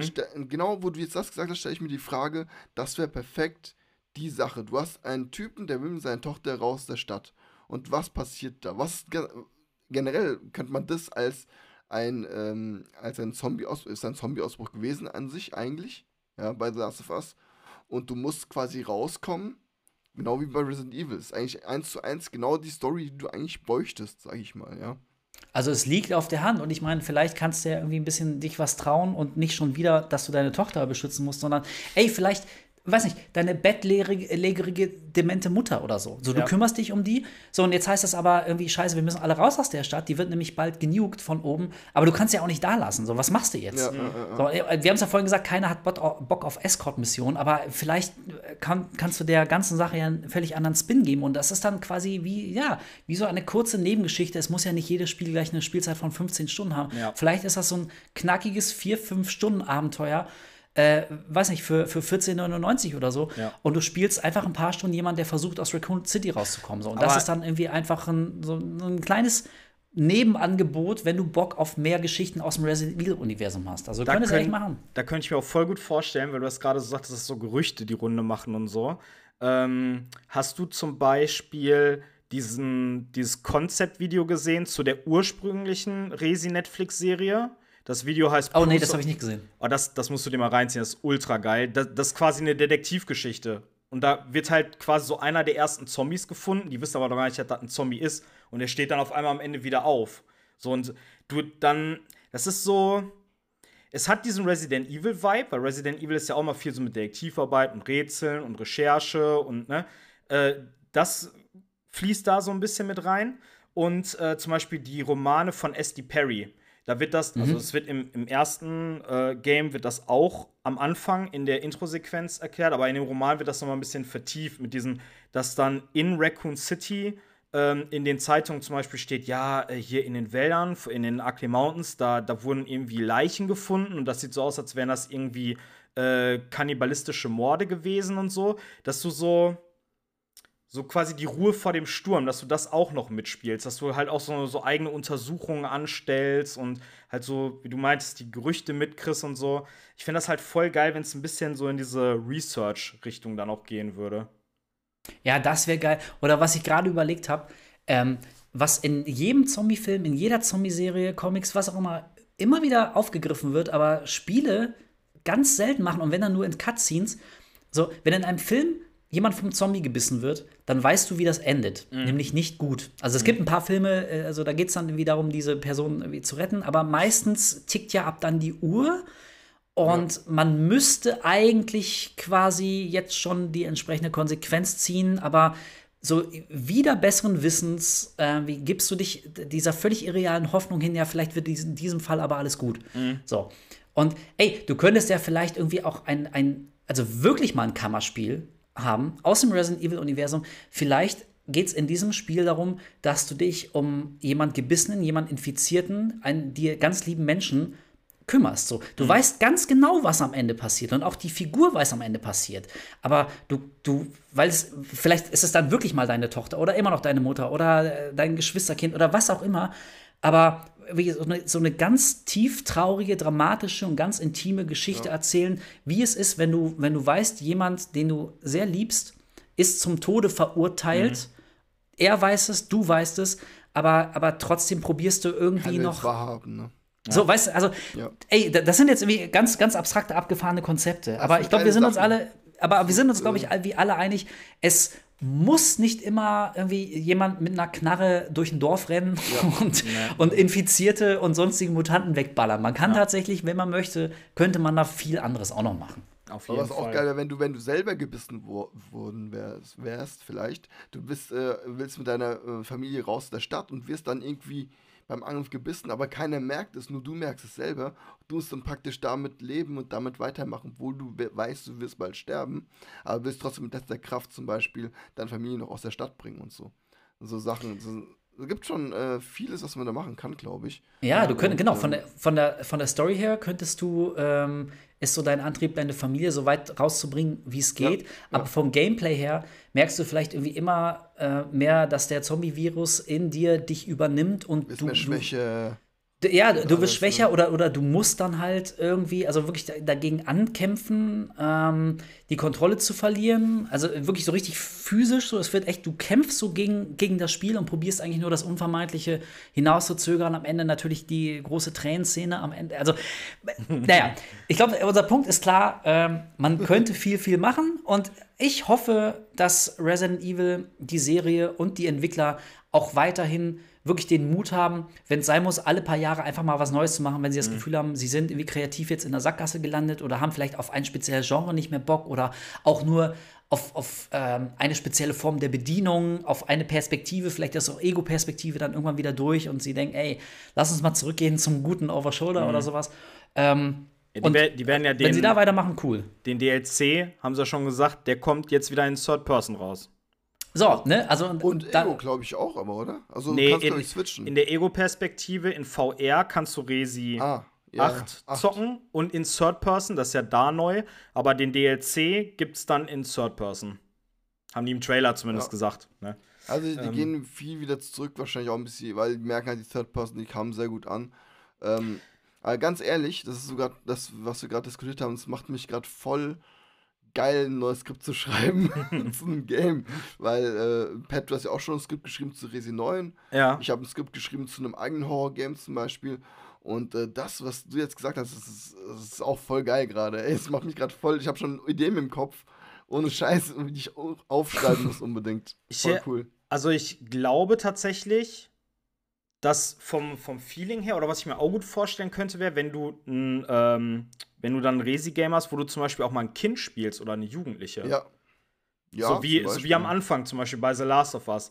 Weil da bist du Ja. dann, du bist dann aber, du bist dann wieder so ein bisschen in der Perspektive von jemandem, der wirklich hilflos ist und der auch, Ja, sagen wir mal, das körperlich unterlegen ist und sich vielleicht auch jetzt nicht gegen, selbst wenn er jetzt eine Brechstange oder ein Gewehr oder so in der Hand kriegt, vielleicht nicht unbedingt irgendwelchen Monstern und Zombies äh, entgegenstellen kann. Ich finde so eine Perspektive auch mal interessant. Weil bei Resident Evil ist es eigentlich immer so, du bist entweder der, oder sagen wir nicht immer so, in Teil 4 bis 6 nicht, aber du bist immer der Rookie oder derjenige, der halt nicht so die Erfahrung hat oder nicht so stark ist und im Laufe des Spiels schon alleine durch ein erweitertes Waffenarsenal immer mehr Macht an die Hand kriegt und du bist am Anfang der Gejagte, wirst aber am Ende immer zum Jäger.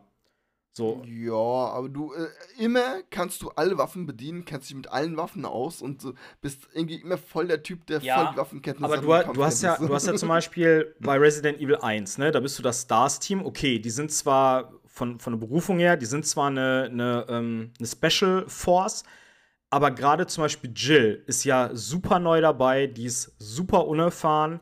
Die hat am Anfang nur die Knarre. Chris hat sogar, glaube ich, nur das Messer am Anfang, bis zu einem gewissen Ich Punkt. glaube, ja, ja. Und du Ja. bist, du bist ja, du bist ja nie so auf dem Level wie zum Beispiel am Ende von Resi 8, wo du einfach einen riesen Koffer mit Scharfschützengewehr, Granatwerfer, Maschinengewehr, Pistole.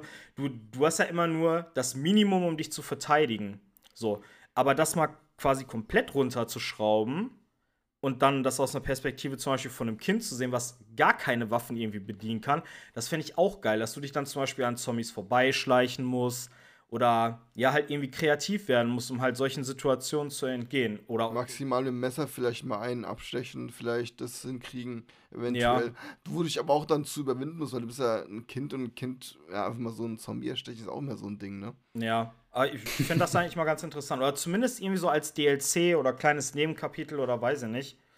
Aber ich glaube, das wird schon alleine deswegen nicht passieren, weil man halt keine oder nur selten Kinder als Protagonisten hat. Gerade Am Ende in kommt dann wieder Chris Genres. und ballert alles nieder. Ja, Ja, wenn einem nichts mehr einfällt, einfach auf Chris hoffen. Der meldet sich schon. ja. aber echt, ey. Helikopter. Chris. Ja. Da, da ist er ja endlich. Ja. ähm, Geil. Du hast vorhin einmal kurz Operation Raccoon City äh, angeschnitten. Weißt du aus dem Stegreif, welche von diesen Spin-offs, sag ich mal, welche du davon gezockt hast? Boah, also, ähm. War Opera warte mal, Operation Raccoon City, war das dieser, die, dieser letzte Multiplayer-Ableger oder weil ich, also ich habe im Kopf so vor, vor vier Jahren oder so gab es doch schon mal einen, den auch kein Mensch gespielt hat. Das war auch so ein. Äh, ja, Operation Raccoon City ist der, der quasi, ich glaube, parallel zur Timeline vom zweiten spielt, wo du dann Ja. diese, diese Den Umbrella. Forces zockst. Da, das ist aber ein äh, Multiplayer-Shooter, der auch eine Story hat. Und dann gibt's aber noch Ja, ja. dieses Umbrella Corporations, glaube ich. Und das ist Ja. einfach ein storyloser Multiplayer-Shooter. Genau. Also, dann habe ich das erste davon gespielt und den letzten hier, ähm, op hier Operations bla, also dieser Story, dieses storylose Geballer. So, Ja. Das war dieses Deathmatch-Getue eigentlich so. Nee, also das habe ich, das habe ich Ohne vielleicht eine Scheiß. Stunde oder zwei Stunden gespielt und dann irgendwie hatte ich genug. Aber das davor habe ich tatsächlich, ich kann mich erinnern, auf meiner Xbox noch, ähm, habe ich es durchgespielt und ähm, ja, also wie ihr schon raushört, so richtig in Gedächtnis geblieben ist es mir nicht. Aber so, ma- ihr kennt das ja vielleicht so, manchmal braucht man irgendwie einfach ein, zwei Abende so was richtig Stumpfes. So, wie, einfach Ja, mal auf echt jeden Fall. Einfach mal Kopf sein. abschalten und, und du weißt ganz genau, was du jetzt die nächsten sechs Stunden machst, nämlich irgendwie einfach nur ballern. Mhm. Und weil ich das Resident Evil-Universum mag und also ich baller lieber gegen, gegen irgendwie äh, Zombies und, ähm, und habe so ein Horror-Setting als gegen irgendwelche gesichtslosen 0815 Call of Duty-Soldaten oder sowas. Ja, Mann. Also habe ich es dann tatsächlich, ich glaube, ja, also habe ich das tatsächlich irgendwie an, an äh, zwei Abenden durchgespielt. Also, ähm, ja, tat jetzt nicht weh, hätte es jetzt wie absolut nicht gebraucht. Und ich glaube, äh, die allermeisten haben schon wieder vergessen, wie ihr an mir seht. Aber ähm, also war jetzt irgendwie auch keine, keine komplette Katastrophe. Und ich kann mich erinnern, also damals, als ich noch ähm, für so ein Testmagazin geschrieben habe, was PlayStation-Spiele ähm, äh, getestet hat, da habe ich hier ähm, Outbreak auch mal gespielt. So damals noch äh, PlayStation mit Modem und sowas. Äh, und ich erinnere mich noch, Multiplayer? ja, genau. Ah. Und ich erinnere mich gern zurück ähm, an den Zombie-Elefanten. Also, Mhm. das ist so ein, ein unbesungenes Highlight der gesamten Resident Evil-Reihe. Mhm. Also, immer, immer, wenn Leute sich aufregen, dass die eine oder andere Szene so ein bisschen zu, zu cheesy war und zu drüber und naja, das kann man jetzt nicht mehr ernst nehmen. Alter, wir hatten schon einen Zombie-Elefanten. Mhm. So, da, da waren wir schon vor, vor 15 Jahren. So, das, das hat Resident Evil schon, schon abgehakt. Also, Gibt alles. ähm, Gibt ja, ja. alles. Also äh, da, da gab es echt tatsächlich schon einiges. Aber wie ich schon gesagt habe, also würde ich jetzt länger nachdenken und mal gucken, irgendwie, was ich noch im Schrank habe, äh, würde ich bestimmt auch noch irgendwie auf ein paar kommen. Aber äh, also ich habe wirklich nicht alle Ableger, nicht alle Spin-offs und nicht alle irgendwie Nebenexperimente gezockt, die es dann ähm, da mal gab. Das war echt einfach zu viel. Den Lightgun-Shooter habe ich mal eine Zeit lang äh, gezockt, so ein bisschen. Irgendwie. Den für die Wii, diesen Umbrella Chronicles, den gab es auch, glaube ich, nochmal für die PlayStation 3, meine ich. Genau, ich, äh, auf der Playstation ähm, Ja. habe ich, hab ich ihn gespielt, weil ich, ähm, ich hatte sehr, sehr spät erst eine Wii und dann gefühlt auch nur so fünf Minuten und dann ist sie wieder in den Schrank gewandert. Ich weiß auch gar nicht, wo meine jetzt ist, ehrlich gesagt. Also vielleicht habe ich die noch irgendwo. Ähm, ja, also das sind so Sachen, so ich, äh, ich habe in viel mal reingeschnuppert und mir ein bisschen was angeguckt oder auch so mitbekommen, eben weil ich ähm, ja, eigentlich mit wenig Unterbrechung fast immer so in, in Spieleredaktion gearbeitet habe und da kriegt man irgendwie schon mit, was die anderen spielen und stellt sich mal dazu und guckt und sowas. Deswegen habe ich da einiges mitbekommen, aber nicht unbedingt alles selber gezockt. Ähm, Gibt es denn noch Spiele also von Resident Evil, die du gerne zocken würdest, die du noch nicht gezockt hast? Ich habe, äh, ja, es gibt tatsächlich ähm, noch so einige. Also, was ich, ich glaube, ich werde es auch noch mal machen. Also, was ich tatsächlich äh, noch mal machen werde, ist, ähm, wenn die Gold Edition rauskommt von, also Teil 8 werde ich auf jeden Fall noch mal, noch mal zocken. Ich habe da irgendwie, ich habe da noch mal Bock drauf. Ähm, und wie hieß noch mal, verdammt, ähm, wie hießen die Ableger auf dem Schiff? Revelations. Revelations. Revelations, Eins genau. zwei, ja. Davon habe ich den ersten gespielt und äh, fand den auch überraschend gut, muss ich sagen. Also das war ja auch wieder so eine Rückbesinnung auf jeden Fall auf alte Tugenden, hat ein bisschen das Tempo wieder, wieder runtergenommen und äh, rausgenommen und hat sich mehr wie so einer der alten Teile angefühlt. Und ich fand das Setting auf dem Schiff auch einigermaßen frisch. Also War okay, gut, ja. war jetzt nicht sensationell, aber ich dachte mir auch, so äh, habe ich lange nicht mehr gezockt, so in der Art, so, und ich fühlte mich so ein bisschen an die Anfangsphase erinnert. Was, und ich was, ich schön, was ich schön finde, gerade bei dem Teil, gerade am Anfang, wenn du zum Beispiel durch Jill? die, Ja. äh, ja, Jill auch, wenn du durch die Kajüten gehst oder du bist doch irgendwann auch mal in so einem äh, riesigen Saal mit so einer Glaskuppe, das müsste irgendwie die Mitte Ja. des Ja, Schiffs sein. ja, Also, ja. das Genau, sieht alles ja, ja. so, so, so altherrenmäßig aus und so Ja. prunkvoll und so. Da hat man so teilweise so ein bisschen so, äh. Flashbacks gekriegt zu den alten Resi-Teilen. Genau, Das ja, war ja. geil Und, gemacht vom Setting her. Nur Ja. Ey, es war halt übertrieben mit den Zombies, die schießen können. Also diese, es waren ja keine Zombies in dem Sinn, es waren ja irgendwelche komischen fischartigen Viecher. Ich weiß Ah, nicht, ja, ich so hätte ein die, die mit diesen, die immer die Spitzen dann aus der, aus ja, der ja, Faust. Ja, ja, ja. boah, äh, gut. total dumm. Ja. Ja, äh, na gut, also über so die Details kann man sich streiten, aber auf jeden Fall habe ich das in ganz guter Erinnerung. Hab den zweiten dann aber äh, nicht mehr gespielt. Also habe ich auch schon seit Ewigkeiten hier rumfliegen. Hatte ich mir immer mal vorgenommen, aber ihr wisst ja wahrscheinlich selber, wie es ist. Ne? Äh, habe ich auch schon ein paar Mal gehört, ja. Ich habe den ich mal find auf dem. besser. Ich habe den mal auf dem äh, Event hier, als der relativ frisch, ähm, also kurz vor der Veröffentlichung war, hat Capcom hier in Hamburg so ein Event geschmissen. Und da konnte man die noch anzocken. Und äh, also da habe ich auch gemerkt, irgendwie, äh, also habe ich direkt Bock drauf gehabt und es hat ja auch Mehrspielermodus so. Äh, ja, war seitdem auf meiner Liste, ist jetzt aber nun ein paar Jahre her und ich bin noch nicht dazu gekommen, den zu zocken. Also Ja. das werde ich auf jeden Fall noch mal nachholen. Und ähm, definitiv, bevor das Remake, äh, Remake, Remaster rauskommt von Teil 4, werde ich auch den vierten noch mal durchspielen. Das ist dann, glaube ich, wie mein Geil. sechstes, sechstes, siebtes Mal oder so. Ich weiß nicht, dieses, dieses verdammte Spiel. Ich weiß nicht, was es ist, ganz genau, aber wie, ey, man Es kann es immer und immer und immer wieder spielen. Ohne Scheiß, das wird es. nie langweilig. Es ist so geil. geil. Ich Ja. ja. geil. Allein schon wegen Leon. Leon ist einfach cool. Leon Ich finde Leon jeder. cool. Ich, ich liebe ihn. Und, äh, und auch da habe ich auf Games ein Video äh, zu gemacht, ähm, meine, meine persönliche Beziehung zu Teil 4. Und ich weiß, ich mache mich jetzt sehr unbeliebt, ähm, aber ich finde nach wie vor, ich finde Ashley, finde ich nicht halb so schlimm, wie sie immer getan wird. Also dieser grundlose, blindwütige Hass, der Ashley entgegenschlägt, den finde ich tatsächlich so ein bisschen ungerechtfertigt und geradezu heillos übertrieben. Da hat der, da hat der Resident Evil Gott gerade zugeschlagen. Ja, ja, genau. Sofort so zack wird die Verbindung gekappt. Nee, aber also wenn man, wenn man Ashley erwähnt, so irgendwie, ähm, und man, man hört Leute drüber reden, könnte man echt meinen, dass sie das Spiel also absolut ruiniert. So bis dahin ist es ein geiles Spiel und ab da ist Resident Evil 4 nicht mehr spielbar. Und also ist jetzt auch nicht mein absolutes Lieblingsfeature im gesamten Spiel. So keiner passt wirklich gerne auf andere Figuren auf. Aber so in den Details muss ich echt sagen, dass die Ashley wahnsinnig gut designt haben. Also, die, ich meine, die duckt sich, wenn du zielst. Sie bleibt immer hinter dir, die rennt nie einfach nach vorne. So, wenn du ihr sagst, bleib da, dann bleibt die auch da. Und äh, also na natürlich hat die so. die, die, hide. ja, genau.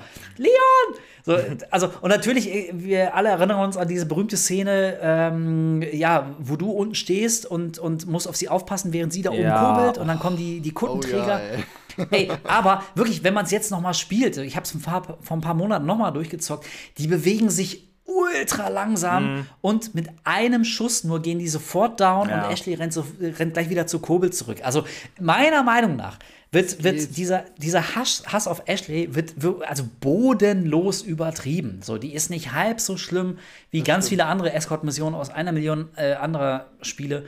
Ähm, und von daher habe ich überhaupt gar keine Angst davor, Teil 4 nochmal durchzuspielen, Ja. um, Finde ich gut. um mich äh, also dann quasi auf die Neuauflage vorzubereiten, natürlich. Ich hoffe tatsächlich, dass sie den, dass sie das Remake vom vierten wirklich ein bisschen gruseliger machen. Ähm, weil vom Gruselfaktor, der vierte war halt null gruselig. Es gibt so vielleicht ein, zwei Szenen, wo man vielleicht, Ja. obwohl doch hier der. Na, äh, das Dorf am Anfang. das war cool und die, äh, wie heißen die Iron Maidens, ne? Iron Maiden. Die waren auch Ja. geil. Regeneradors. Regenerados. Ja, genau. Die. Achso, Iron Maiden waren die, die dann die Stacheln rausgefahren Genau, haben. Ne? richtig, ja. ja. Ja, genau. Äh, oder die, Die waren creepy. genau. Und äh, welchen ich auch krass fand, war der. Nicht Garador? Äh, der, doch, Doch, Garador, der ja. den- ich vertue mich immer äh, mit. Garador und Garados. ähm, der Garador, der war auch richtig, richtig heavy. Also das Ja, erste Mal, cool, wo ich ja. den Also gesehen es- habe, ey, ist hat mir schon gut also, eingekackt. Von Monster Design her kann man, glaube ich, sagen, Resi hat's echt raus, auch generell, auch Silent Hill natürlich, also generell diese ganzen Horror-Games. Es gibt dann vieles andere Ableger, die dann so, die so Soft, äh, Soft-Porno davon machen, sage ich mal, ja, so wie die gleichen Designs, die kennst du schon aus allen anderen Teilen von Resi und Silent Hill, die sehen dann noch ein bisschen anders aus, aber du weißt genau, ey, das ist von dem, äh, von dem, dem hergenommen. Zum Beispiel äh, äh, der Ventilator-Typ von Resi 8, letztens erst gezockt, der ist ja aus einem ganz alten Frankenstein-Film äh, kopiert worden. Das Nee, der, ich gar der, nicht. der ist, glaube ich, gar nicht so alt. Der Film heißt Frankensteins Army. Der ist, Ja, glaube ich, genau, von ja. 2016 oder so. Irgendwie Ach so. so. Ist also- erst ein paar Jahre her gewesen, ja. genau, ja. Aus dem Aber- älteren. Ja, gut, aber ich, so, so funktioniert das ja halt auch. Du lässt dich natürlich Klar. immer irgendwie inspirieren von irgendwelchen ikonischen äh, Abbildern, ne? Aber ähm, ich finde, so von den Designs her haben Resi und ich finde sogar Silent Hill fast sogar schon noch ein bisschen mehr ähm, echt so Benchmarks gesetzt, was so Monster-Design Auf jeden Fall. Auf jeden angeht. Fall. Ja. Also, Also, zumindest horrormäßig, ja. Also, klar, wenn ich Monster Design denke ich auch immer an Final Fantasy. Ich finde Final Fantasy hat richtig geiles Monster Design. Allerdings ist es halt. Ja, der nee, nee, ich, halt ich meine mehr ich so, mein, ich ne? mein schon so aus dem, aus dem Horrorgenre. Also alleine, Ja. was zum Beispiel der Pyramid Head für eine ikonische Figur ist, Ja, ist Ja. schon. Äh, also Pyramid Head ist, glaube ich, noch mal so ein ganz, ganz eigenes ähm, Kapitel. Also, wir wollen jetzt nicht allzu sehr über Silent Hill reden, aber das ist zum Beispiel eine Falle, in die ist Resident Evil zum Glück noch nicht getappt, Silent Hill hingegen aber schon.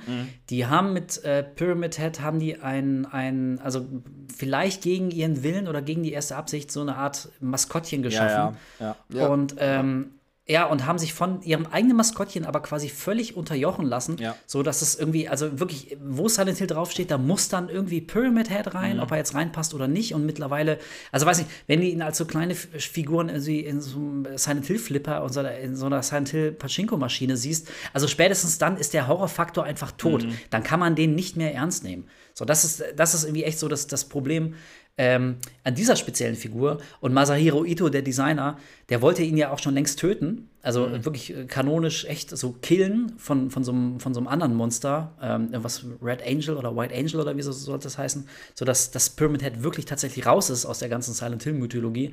Aber natürlich hat irgendjemand bei Konami gesagt, ja, nix, mein Freund. So, den melken wir jetzt noch richtig schön. Der wir sind noch nicht Geld bescheuert. hier. Genau. Alleine, und ich meine, alleine und, dass das, der in den Filmen auftaucht, die ja mit, den, mit der Story von den Spielen eigentlich gar nichts zu tun haben. Also, der, ne, zumindest der erste Film ist ja nur inspiriert durch die Ereignisse des ersten Teils. Der zweite Silent Hill-Film, der sich auf, der, auf das dritte Spiel bezieht, ist da zumindest was so die, die visuellen Sachen angeht, einen Ticken näher dran. Also Heather sieht ja zum Beispiel fast eins zu eins so aus wie in den Spielen.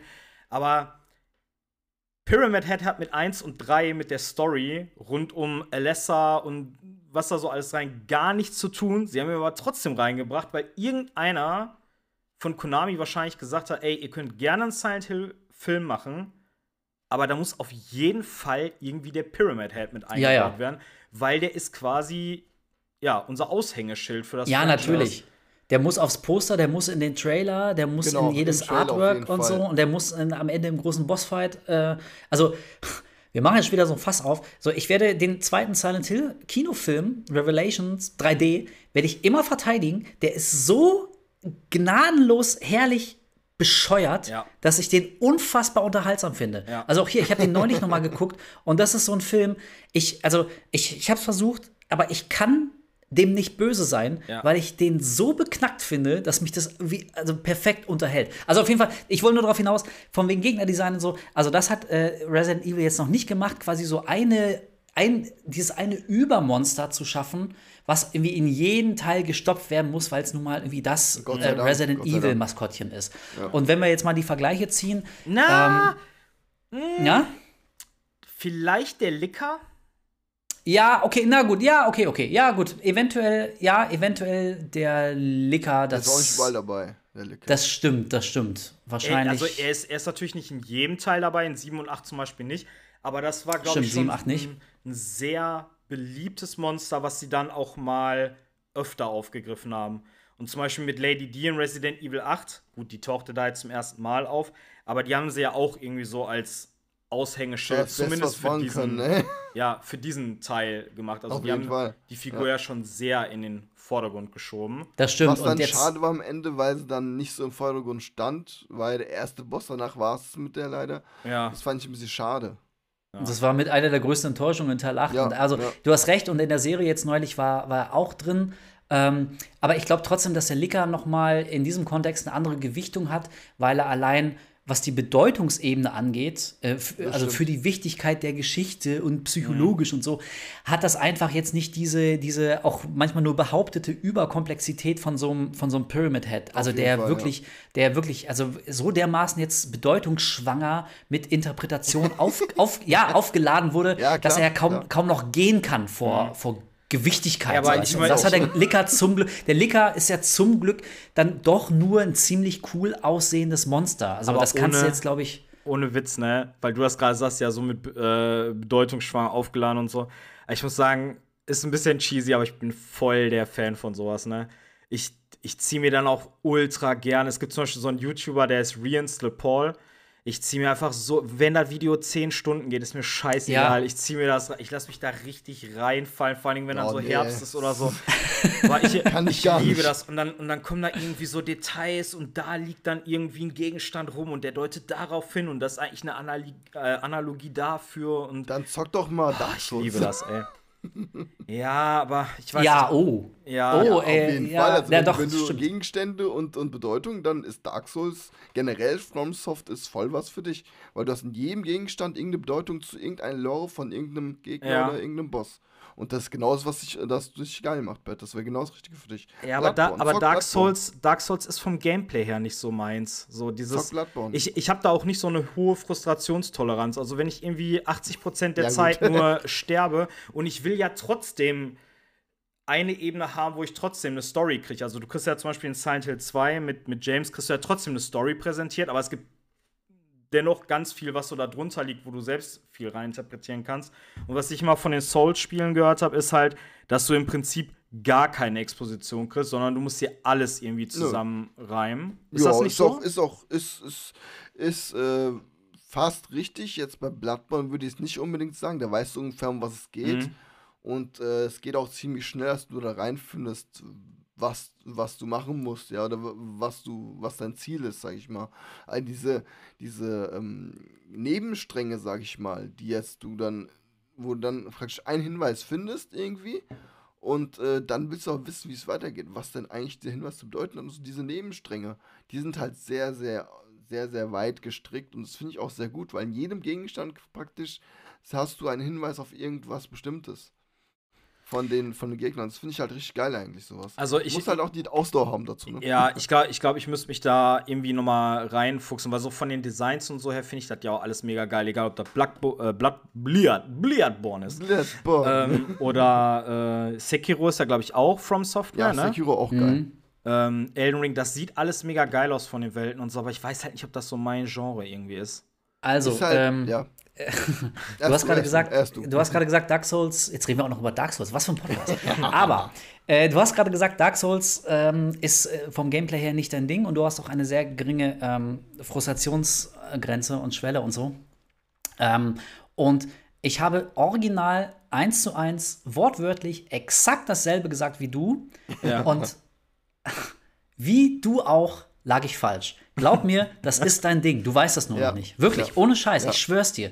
Also ich glaube, ich, ich glaube wirklich, wenn man, wenn man ähm, da relativ unvorbereitet rangeht und ungefähr weiß, was das Spiel von einem will, Ja. ähm, und und das, das bringt dir das Spiel wirklich sehr, sehr schnell bei.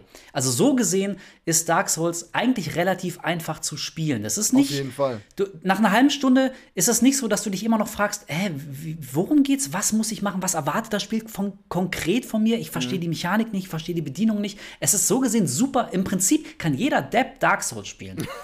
ja, wirklich, es ist, es ist echt so. Es ist, es ist halt nur so ungewohnt, dass jeder Fehler wirklich so ultra hart bestraft wird. So, und, ähm, und das Spiel bringt dich dazu, einfach äh, so effizient wie möglich zu spielen und so wenig Fehler wie, möglich wie möglich zu machen. Und das, das klingt erstmal total unsexy, aber das ist so unfassbar befriedigend. Also wirklich, ich kann dir, ohne Scheiß, ich weiß, jeder Dark Souls-Fan nervt und, äh, und ich bin jetzt gerade einer davon. Aber echt, wenn du, wenn du irgendwie mal meinst, okay, vielleicht wage ich es jetzt noch mal, wirklich probier's mal. Nimm dir mal nimm dir mal echt Zeit, geh da mit Geduld dran und scheiß auch auf dieses ganze Get Good und so und nur für Profis, das ist alles, vergiss das alles, alles Bullshit. Spiel's ganz in Ruhe nur für dich. Streams auch nicht, spiel's nur für dich. Ja. Und wirklich, also ich, wenn es dir nicht gefällt, dann glaube ich, zählst du zu einem ganz, ganz, ganz geringen Prozentsatz von armen, armen Menschen, denen vielleicht irgendwie ein Gen fehlt oder so, die wirklich damit nichts anfangen Die können. Aber meisten, die dann Dark sagen, Souls ey, das scheiße, das das Dark. Souls gehen. Die meisten, die das sagen, die haben es auch nicht probiert. Das ist das Problem. Und, äh, Ah ja, wenn und, man genau. das probiert, dann kommt man da rein. Aber ich würde dir sogar empfehlen, wenn du wirklich einfach anfangen willst, sogar mit Elden Ring anzufangen. Weil Elden Ring hast du viel mehr Möglichkeiten am Anfang langsam reinzukommen. Könnte ich Als auch mit bei Ja, Dark Souls oder so. anfangen? Ich habe Bloodborne hier. Kann ich damit anfangen? Oder ist das Ja, Einsteiger kannst du. unfreundlich? Aber du brauchst Reflexe. Ja, obwohl ich denke auf mal, wenn du durch eine harte Schule gehst, dann lernst du ja auch von Anfang Ey, an ich sag dir eins, Bloodborne wird dir eins zu eins gefallen von der Lore von dem Setting her und von, Ja. Von allem, weil horrormäßig, das ist das 1, 1A eigentlich. Ich habe auch gezockt und gestreamt und glaub mir, das wird dir, es muss kann dir nur gefallen. Ich wüsste Ja. ich wüsste keinen Grund, wieso es dir nicht gefallen Dann, soll. dann, dann probiere ich, glaube ich, mal Bloodborne aus. Probier mal, ja, ey, ist, ist absolut legitim und ich meine, das ist relativ für sich alleinstehend. Du Mhm. hast also jetzt nicht die Angst irgendwie äh, bei Dark Souls 1, wenn du das spielst, weißt du im Hinterkopf, oh Gott, es gibt aber auch noch Teil 2 und 3 Mhm. und die muss ich ja dann eigentlich auch spielen. Dann gibt es auch noch Ähm, und- Demon Souls. Dann gibt es noch Demon Ja. Souls, genau, äh, damit hat es ja eigentlich angefangen und so und das Problem hast du jetzt bei Bloodborne nicht. Mhm. Ich gebe aber nur zu bedenken, also ich finde Bloodborne nicht so wahnsinnig einsteigerfreundlich als allererstes From Software Spiel, weil es ein Feature hat, nämlich, ähm, dass deine, deine heilenden Fiolen, dass ähm, die nicht mehr unbedingt automatisch aufgeladen werden müssen. Und wenn du jetzt richtig struggles beim Bossfight, dann musst du vielleicht, wenn es richtig dumm läuft, farmen gehen. Und das ist wirklich so eine Sache, die finde ich leider sehr, sehr hasse ich. unelegant, alle- unelegant gelöst und hat mir also das letzte Spieldrittel auch wirklich weiter schwerer gemacht, als es sein müsste. Ähm, aber ey, wirklich, guck einfach mal rein. Also so dramatisch ist das jetzt nicht. Und wenn du merken solltest, okay, so grundlegend finde ich das ja eigentlich schon ganz geil, also dann kannst du dich tatsächlich auch an Dark Souls äh, ranmachen. Und also nur um auf diese Story-Sache nochmal äh, zurückzukommen, das stimmt wirklich. Also wenn man, wenn man Bock hat auf so indirektes Storytelling, ähm, Ja, so dann ist Dark Souls wirklich Storytelling, wo du auch ein bisschen selber überlegen musst, was ist da jetzt passiert und Und, und das, Geile, das Geile bei Dark Souls ist wirklich, dass du, so ging es mir und so ging es auch den allermeisten anderen, vermute ich mal, so beim Spielen denkst du die ganze Zeit, okay, ich check nichts. So, ich weiß nicht, wer all diese. Ja, Fall. du kämpfst gegen irgendwelche Leute und die so, so dramatisch werden die dann in so einer kleinen stummen Cutscene eingeführt. Keiner sagt irgendwas, nur Musik setzt auf einmal ein und du, du, du spürst irgendwie, das ist ein total wichtiger Dude, aber du weißt nicht, wer das ist und warum du gegen den kämpfst. Aber, und das meine ich, aber du spürst irgendwas, du checkst es nur nicht, aber es gibt eine Erklärung dafür. So, du warst nur nicht aufmerksam genug, du verstehst es noch nicht. Und das Geile bei Dark Souls ist, dass es im Prinzip eigentlich so eine, so eine Fantasy-Lore so gesehen realistischer erzählt als fast alle anderen Fantasy-Spiele, weil das Fall, eben ja. so fragmentiert ist. Also du musst es dir wirklich zusammensuchen. So bei anderen Spielen kriegst du erstmal einen 10-minütigen Infodump. Vor 10.000 Jahren war es so und so und jeder weiß alles bis ins Detail über die Welt und kein, es gibt keine Fragen, so äh, keine offenen äh, Ja. äh, Fragen, die, die niemand beantworten kann, weil es einfach so in der Zeit verloren ist. So jeder weiß irgendwie alles, so alles ist niedergeschrieben. Und bei Dark Souls, es gibt auch Antworten, aber du musst die wirklich zusammensuchen. Es gibt teilweise auch irgendwie zwei verschiedene Figuren, erzählen die zwei verschiedene Versionen einer Geschichte und so. Egal, wir reden jetzt seit einer Viertelstunde über Dark Souls. ähm, ich, ich, ich, kann, ich kann wirklich nur jedem raten, irgendwie, ich habe auch, also alles, was ich davon gehört habe, ist so mein absolutes Anti-Game gewesen und ich kann sagen, das war in den letzten 10, 15 Jahren eins meiner absolut prägenden Spiele, Erfahrungen. Also wenn, Fall, es, ja. wenn es wirklich ein Spiel gibt, was ich gerne noch mal komplett blind erfahren könnte, also wenn es dieses Blitzdings gäbe aus Man in Black Ja. und ich könnte nur partiell eine Erinnerung löschen, dann wäre es Dark Souls und ich, ich wünschte, ich könnte es noch mal komplett neu erfahren und erleben, wie damals zum ersten Mal. Ähm, also kann ich echt nur jedem ans Herz legen. So, das war der kleine Dark Souls-Ausflug. Ich kann äh, nur ganz kurz, also wenn du wirklich anfangen willst mit FromSoft-Sachen, dann entweder Bloodborne oder Sekiro. Weil die stehen für sich alleine und Elden Ring eventuell, aber Elden Ring ist, glaube ich, zu groß.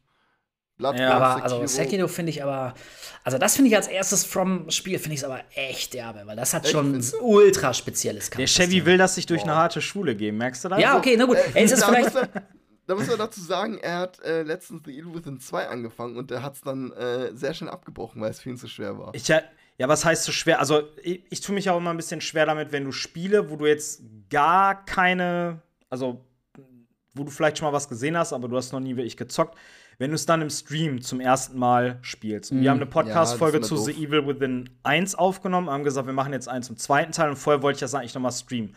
Und mir fällt das dann halt unheimlich schwer, mich da so wirklich 100 pro reinfallen zu lassen und auch mich dann hinzusetzen, meinetwegen auch zehn solche äh, äh, Seiten durchzulesen und Erklärungen und so, wenn ich dann im Stream bin, weil ich halt immer den Druck habe, so, okay, du musst halt den Leuten auch irgendwie was bieten und unterhalten und so. Und irgendwie, ich weiß nicht, das ist manchmal so, wie wenn du ins Kino gehst, du siehst eigentlich einen Film, der gar nicht so schlecht ist, aber die Umstände lassen dich den Film dann irgendwie kacke wahrnehmen, weil du irgendwie, keine Ja, Ahnung, noch einen Kater hast oder du Ja, hast gerade irgendwelche. Sorgen oder was weiß Also es wird einfach, die, die Rahmenbedingungen haben nicht gepasst irgendwie. Ja, ja vom, im Stream sowas komplett Neues zu erfahren, ist eh mehr schwerer, als wenn du Ja. es für dich alleine machst. Von daher, Hast vollkommen recht. Ja, Ich verstehe das ey, auch ich- vollkommen. Ich, ich muss auch sagen, also ich, mich fragen echt immer wieder Leute, ey Wolf, warum, warum streamst du nicht mal? Und ich muss echt sagen, ich bin ehrlich gesagt, also es, es klingt jetzt so äh, wie herablassen, aber so ist es wirklich nicht gemeint. Aber ich bin ehrlich gesagt ganz froh, dass ich, dass ich nicht streamen muss, dass ich kein Streamer bin, weil ich ähm, gerade, wie ihr es gesagt habt, ähm, äh, ich bin mir dessen völlig bewusst, dass es eine ganz andere Situation ist, wenn du live bist und dir gucken irgendwie hunderte oder tausende von Leuten zu. Schön wär's. Ähm, wenn, wenn, wenn du irgendwie, weiß nicht, dreimal am Item vorbeirennst, dann rastet der Chat schon aus und beschimpft dich, was für ein Idiot du bist und so. Ja. Und also wirklich, das wäre für mich die absolute Albtraum, Albtraumvorstellung, ähm, streamen zu müssen, wenn gerade ein Spiel rauskommt, auf das ich so richtig Bock habe. So, Ja, also, ja, ja. weiß nicht, beim, beim Resident Evil 4 Remake, bei Dead Space, bei Callisto Protocol, was auch immer da kommen mag, ich bin absolut froh, dass ich das ganz für mich in Ruhe hier Mhm. äh, daheim zocken kann. ja. Ich mache die Lichter aus, ich setze mir Kopfhörer auf, so ich kann so dödelig und blöd spielen, äh, wie ich möchte. Und ey, wie, wie du es gerade gesagt hast, so ähm, manchmal möchte ich mir irgendwie aber auch Zeit nehmen, mal zwei Minuten ein Dokument durchzulesen, was jetzt die Story äh, so ein bisschen, äh, Ja, bis, bisschen Fall. weiter erzählt. So, ne? Und da werden aber schon Leute ungeduldig und so. Ey, also von daher, so, ich, ich will das, die Streamer-Tätigkeit da jetzt irgendwie gar nicht äh, in Misskredit bringen. Aber, aber ich bin sehr happy, dass ich meine Spiele so für mich einfach zocke. Um äh, noch ein bisschen wieder auf Resident Evil zurückzukommen. Ach ja, richtig. da war ja was. Ähm, ich äh, habe eine Frage zu 7 und 8. Hast du, äh, 7, hast du es in VR gezockt? Ja, tatsächlich. Oh, geil. Ja, das war. Endlich ähm, meine. Ja, das war, glaube ich, neben diesem. Oh, wie hieß denn dieser Science-Fiction-Ego-Shooter, wo du diese Plastikknarre hattest für die PlayStation? Äh, Farpoint. Wie? Farpoint. Farpoint, genau. Ähm, also neben Farpoint war Resident Evil 7 der einzige Teil, den ich wirklich auf VR komplett durchgespielt habe. Und äh, nachdem ich dann relativ schnell gecheckt habe, dass du nicht, wie es in jedem äh, Werbeclip zu sehen war und auch auf der Gamescom und bei jeder Anspielstation, ähm, dass du nicht stehen musst beim Spielen. Du Ja, kannst ja. dich auch ganz Ja, normal hinsetzen ja, mit dem ja. Scheißteil. Das ist wirklich, ey, ohne Scheiß. Also, äh, wenn ich, äh, also hätte ich in Sonys Marketing gearbeitet, ne? Also, ich habe das Gefühl, die, die haben das Ding auch nicht sonderlich gut verkauft, weil also Mhm. bis heute treffe ich Leute, die sind fest davon überzeugt, dass man es nur im, Ste im Stehen spielen kann. Und natürlich ist das völlig unsexy. Also, wer ist denn so Ja, bescheuert? doch dumm. Ja, weißt du, also alle, allein das Leuten nicht zu zeigen, nicht zu erklären, ey Leute, ihr könnt euch damit ganz normal auf scheiß Sofa setzen, richtig? Ohne Witz, ne? Ich habe da, ich hab da noch nie drüber nachgedacht, aber du hast vollkommen recht, das stimmt. Egal, was du an Werbung oder so gesehen hast, die Leute sind immer am Stehen, wenn die so Ja, ein Ding Du aufhaben. siehst halt nur das optimale, Set- die optimale Umgebung, wie du spielen solltest. So wollen die Leute es, damit du es optimal erleben kannst. Vielleicht ist das Erlebnis dann auch viel geiler, wenn du stehst. Ja, aber, aber, was, sein. aber was der Wolf Aber- sagt, stimmt ja. Wenn du irgendwie, wenn dir suggeriert wird, dass du dieses Ding nur nutzen kannst, wenn du stehst und dann zockst du so ein 10 Stunden Story-Game wie Resi, Ja, wer, das macht wer, doch kein Mensch. Wer hat, doch, wer hat denn Bock, das im, im Stehen 10 Stunden zu zocken? Ist auch so. Ja, und also ich, ich glaube, dieses, wie man zeigt Leute nur im Stehen, um dadurch sofort irgendwie ähm, quasi bei, bei, Action. bei ja, die Action und, und Leuten äh, zu zeigen und klar zu machen, guck mal, hier wirklich deine Körperbewegung werden erkannt, wenn du dich hier drehst und da drehst. Also für manche Spiele mag das ja auch Sinn machen, aber wenn es eben nicht darum geht, dass wie deine Körperbewegung unbedingt erfasst werden, sondern wirklich maximal nur, wenn du dich umguckst, wie es eben bei Resident Evil 7 in VR der Fall war, also dann ist es natürlich sehr, sehr dumm, das nicht Leuten zu erklären, ey, auch auf dem Sofa kannst du da zocken. Naja, und auf jeden Fall habe ich es gemacht und ich fand's super, super geil. Ich kann, Ja. äh, ich war sowieso Fan von VR, also ähm, ich finde es im Nachhinein jetzt nicht überraschend, aber doch ein bisschen schade, dass das irgendwie äh, doch jetzt nicht so das ganz große Ding wurde, wie Sony sich das erhofft hat, weil sich das Zocken mit der verdammten VR-Brille auf der Nase, gerade von Resident Evil 7, hat sich wirklich komplett wie äh, so der nächste Schritt für mich Ja, als Gamer voll. angefühlt. Also, Also, ich, ich hatte, ich hatte bis zu dem Moment hatte ich, hatte ich noch nie so ein Gefühl, wirklich in, in einem physisch nicht existenten, Ja. aber, aber für mich erlebbaren Raum zu sein, wie Ja. in Resident Evil 4. Also ich konnte fast den, äh, 7, ich konnte den Schimmel fast riechen. Das Ja, die, war so dicht ja, dran. Die hatten ja bei der Collectors Edition so eine Kerze beigepackt, die nach Holz und Blut riecht. Die hättest du dir dann gut dahinstellen können und anzünden können. Mein Magic Moment war ganz am Anfang im Wohnzimmer, wo auch der Fernseher mit dem äh, Tape-Deck steht. Da ist so ähm, Tapete, die sich so von der, von der Wand schält. Ja. Und du konntest halt, wenn du im VR, wenn du dich neben die Wand gestellt hast, konntest du halt so machen und hinter Ja. die Tapete gucken. Das wäre Ja, halt ja. mit normaler, mit normalen Controls niemals möglich gewesen. Aber ich fand das auch so, also da wurde wirklich Immersion komplett neu geschrieben. Das war einfach eine Jetzt wir auf komplett neue VR 2, wie Erfahrung. die wird. Ja, oder schon alleine, dass du halt ähm, nicht mit dem rechten Stick zielen musstest, sondern dass du einfach den Punkt in Oh, der das Mitte hast so und da, wo du hingeguckt hast, das war einfach Oh, es war so toll zu zielen und zu schießen. Jeder Ja. Schuss war ein Kopftreffer. Es ist geil. Ja. Also ich fand's, so cool. ich fand's wirklich super geil und äh, ich bin auch von, äh, vom Glück begünstigt, dass ich nie Probleme mit Motion Sickness hatte. Das ist ja, Mhm. glaube ich, auch was, ähm, an dem hatten viele zu knabbern und das ist dann natürlich auch sehr schade. Also wenn man, wenn dann einfach schlecht wird vom Zocken, dann geht's nicht, dann ist es das natürlich nicht wert. Aber ich hatte damit wirklich nie ein Problem. Ich habe, äh, also glaube ich, was das angeht, wirklich einen starken Magen und so. Mhm. Und mich hat's wahnsinnig genervt, ähm, dass bei, bei so allen kommenden VR-Spielen äh, und wir hatten, als ich damals bei Inside PlayStation gearbeitet habe, also hatten wir relativ viele davon, äh, dann immer so auf dem Schreibtisch bekommen. Und da war ganz oft die Grundeinstellung, dass du dich nicht mehr frei umgucken kannst ähm, und, und dich nicht frei im Raum bewegen kannst, sondern wenn du dich Ja. bewegst, quasi immer so dich von einem Punkt zum anderen beamst. Ja, weil, oh, weil, hasse das auch. ey, Oh, und das. Ey, und wirklich, und nachdem ich verstanden habe, ach so, das machen die, weil die meisten Leute damit nicht klarkommen und die haben Motion Sickness. Mhm. Und das war so ein weiterer Punkt, wo ich dachte, boah, Leute, irgendwie, ihr verkauft diese Sache aber auch nicht gut. Nee. So, das ist, das ist, glaube ich, nicht so smart, wenn die Grundeinstellung, wie so, ein völlig unnatürliches, du musst dich auf Knopfdruck von einem Punkt zum anderen Ich hab- ich hab das statt, statt dich perfekte durch so einen Beispiel. virtuellen Raum bewegen zu können. Ich habe das perfekte Beispiel zu dem, was du gerade gesagt hast. Skyrim VR war bei unserer Ja. VR dabei, die wir geholt haben. Da Genau. musstest du dich, also Grundeinstellung war immer teleportieren von einem Punkt Ja, zum anderen. Du hast super dann immer so, ätzend. so einen leuchtenden Bogen gesehen, aber so Genau, einen Punkt, ja, ja. dann ist der da. Du konntest aber auch einfach ganz normal da durchlaufen. Du musstest, glaube ich, X gedrückt halten, dann ist er vorwärts gelaufen, die Richtung, wo du hingeguckt hast, der dann hingelaufen. Ey, der, warum machen die das nicht als Default-Einstellung? Ich will doch das Ja. Gefühl haben, wenn ich schon in dieser Welt wirklich drin bin und die Umgebung um mich herum habe, dass ich da auch wirklich durchlaufen kann und mich nicht nur Ja, von einem ja. Punkt zum nächsten teleportiere. Natürlich. Also, ja, total Schwachsinn. Also, Ja. ja. Äh, ja, klar, gut für die Leute, die es brauchen, okay. Natürlich, ist gut zu haben.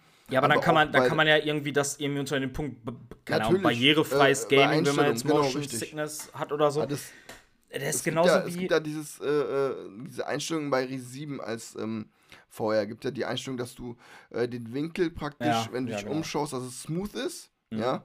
Dass du dich smooth umschaust, dass er auch ein bisschen die Sicht verschwimmt halt dadurch natürlich. Und du kannst natürlich den Winkel einstellen, 45 Grad Winkel. Dass er immer so in 45 Ja. Grad Winkeln sich, äh, und das äh, wirkt dieser Motion Sickness ein bisschen entgegen.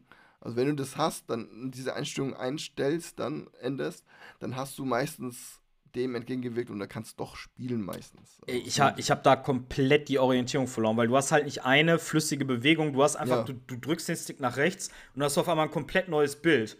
Ja. ja gut, klar. Das ist halt, Weiß ich nicht. Also Wie damals in den, in den alten Grafik-Adventures so Mist und so, ne? Also mit jeder Ja, Bewegung ja, genau. hast, du, hast du dich quasi einen Meter Ja, ja. vorbewegt und standst auf einmal vor der Tür und sowas. Ey, ich Ja, habe ja. das, ich hab das teilweise, ich weiß, ich weiß nicht, ob das irgendwie so, so Kopfsache ist, aber zum Beispiel bei den alten Resident Evil, wenn du die vorgerenderten Hintergründe hast, ne?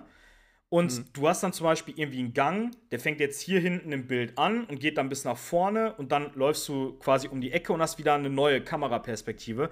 Mein Kopf schafft das irgendwie nicht, dann quasi die Architektur von dem Gebäude so zu erfassen, wie wenn ich jetzt over the shoulder da durchgehe. Also ich habe dann vom, vom Gefühl her keinen keinen Sinn mehr irgendwie für Himmelsrichtung oder so. Das ist einfach nur Ja. so, ja, das ist, ist, das ah, ist irgendwie. ist halt jeder, jeder anders. Das ist das Ding. Also du hast diese verschiedenen Einstellungen für jeden Menschen. Jeder kann es für sich selber einstellen. Das ist auch gut so, dass jeder halt äh, dann in den Genuss kommen kann, ja, auf jeden wenn Fall. er will. Wenn er denn will. Ey, ich, ich glaube das aber auch, dass ähm, diese Ansicht, wie sie zum Beispiel Resident Evil 1 hatte, mit den vorgerenderten Hintergründen und den festen Kameraperspektiven, ich glaube wirklich, dass die Orientierung, also wenn du das eins zu eins quasi in eine reale Exis äh, Architektur übertragen würdest, dass das Leuten relativ schwer fällt, ähm, aber trotzdem funktionierte ja die Orientierung, weil jeder Raum für sich irgendwie immer so ein eigenes Design hatte. Und Ja. manchmal war er jetzt auch nur Ja. der Kamerawinkel so Ja. speziell, dass sich das nach und nach bei dir eingebrannt hat. Genau, also oder, du könntest oder die es Farbe vielleicht der Wand oder irgendwie Genau, ein Gegenstand, also- der im Vordergrund steht oder Richtig. Also du hättest es vielleicht auf der Karte jetzt nicht unbedingt nachzeichnen können, irgendwie so architektonisch korrekt, aber du wusstest immer, wenn du durch eine Tür gehst, dann bin ich als nächstes in dem und dem Raum, weil Ja, du, du genau. hast es sofort mit dem, mit dem Bild verbunden, was du Genau. dann visuell irgendwie präsentiert bekommst. Also es war schon, Ja, war schon ja. echt relativ smart. Da, da gibt es ein ganz cooles Beispiel eigentlich. Es gibt ja diese Version von Resident Evil 1.5, also das, was eigentlich 2 werden sollte. Und da geistert ja so eine Demo durchs Netz, wo du dann einige ähm, Abschnitte des ursprünglichen RPDs besuchen kannst und da durchlaufen kannst. Und da sind manchmal auch Abschnitte miteinander verbunden, die gar nicht zusammenpassen, weil die halt nicht alle Files von dieser Ja. 1.5-Version hatten. Und da war das genauso. Da hast du, keine Ahnung, dann bist du da um eine Ecke gegangen oder durch eine Tür und warst auf einmal an einem Ort, der von der Architektur gar nicht zu dem Ort davor gepasst hat. Das hat sich fast so traummäßig angefühlt, irgendwie so. Ja, keine Ahnung. Einfach so Du beschreibst gerade Dark Souls 2. Echt?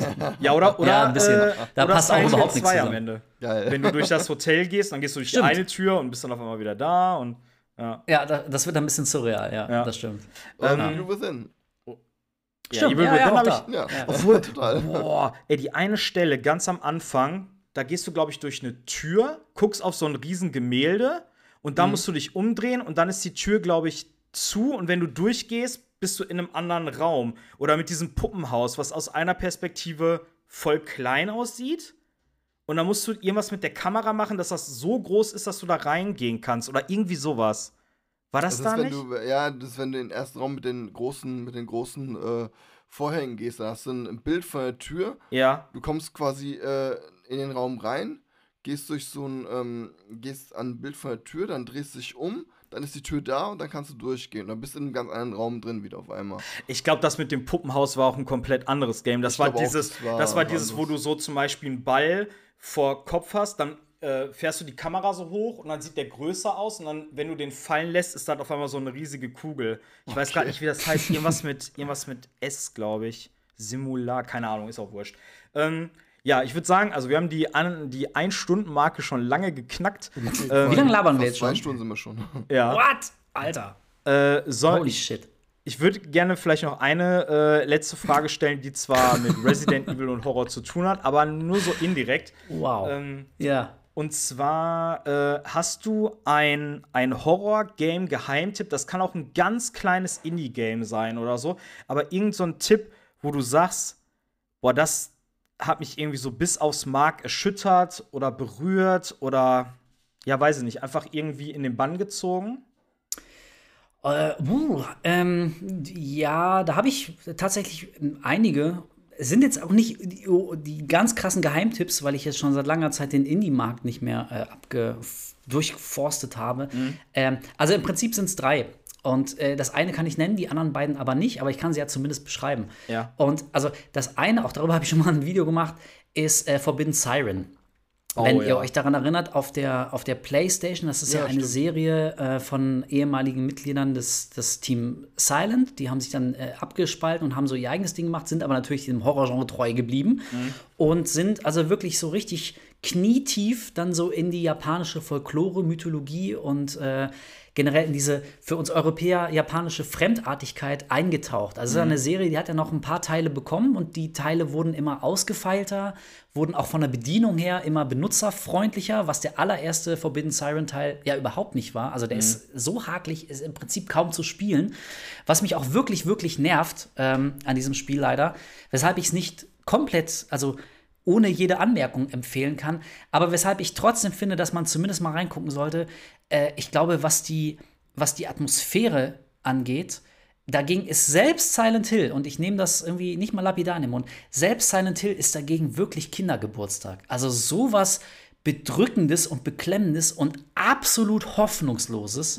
Ähm, also das hast du wirklich alle Jubeljahre ähm, normal, wie in Forbidden Siren. Und dazu kommt eben auch, dass es technisch was Spezielles hatte, nämlich da, äh, dadurch, dass echte Schauspieler gefilmt wurden und ihre Gesichter und auch die Mimik dann auf die Polygonmodelle gesetzt wurden.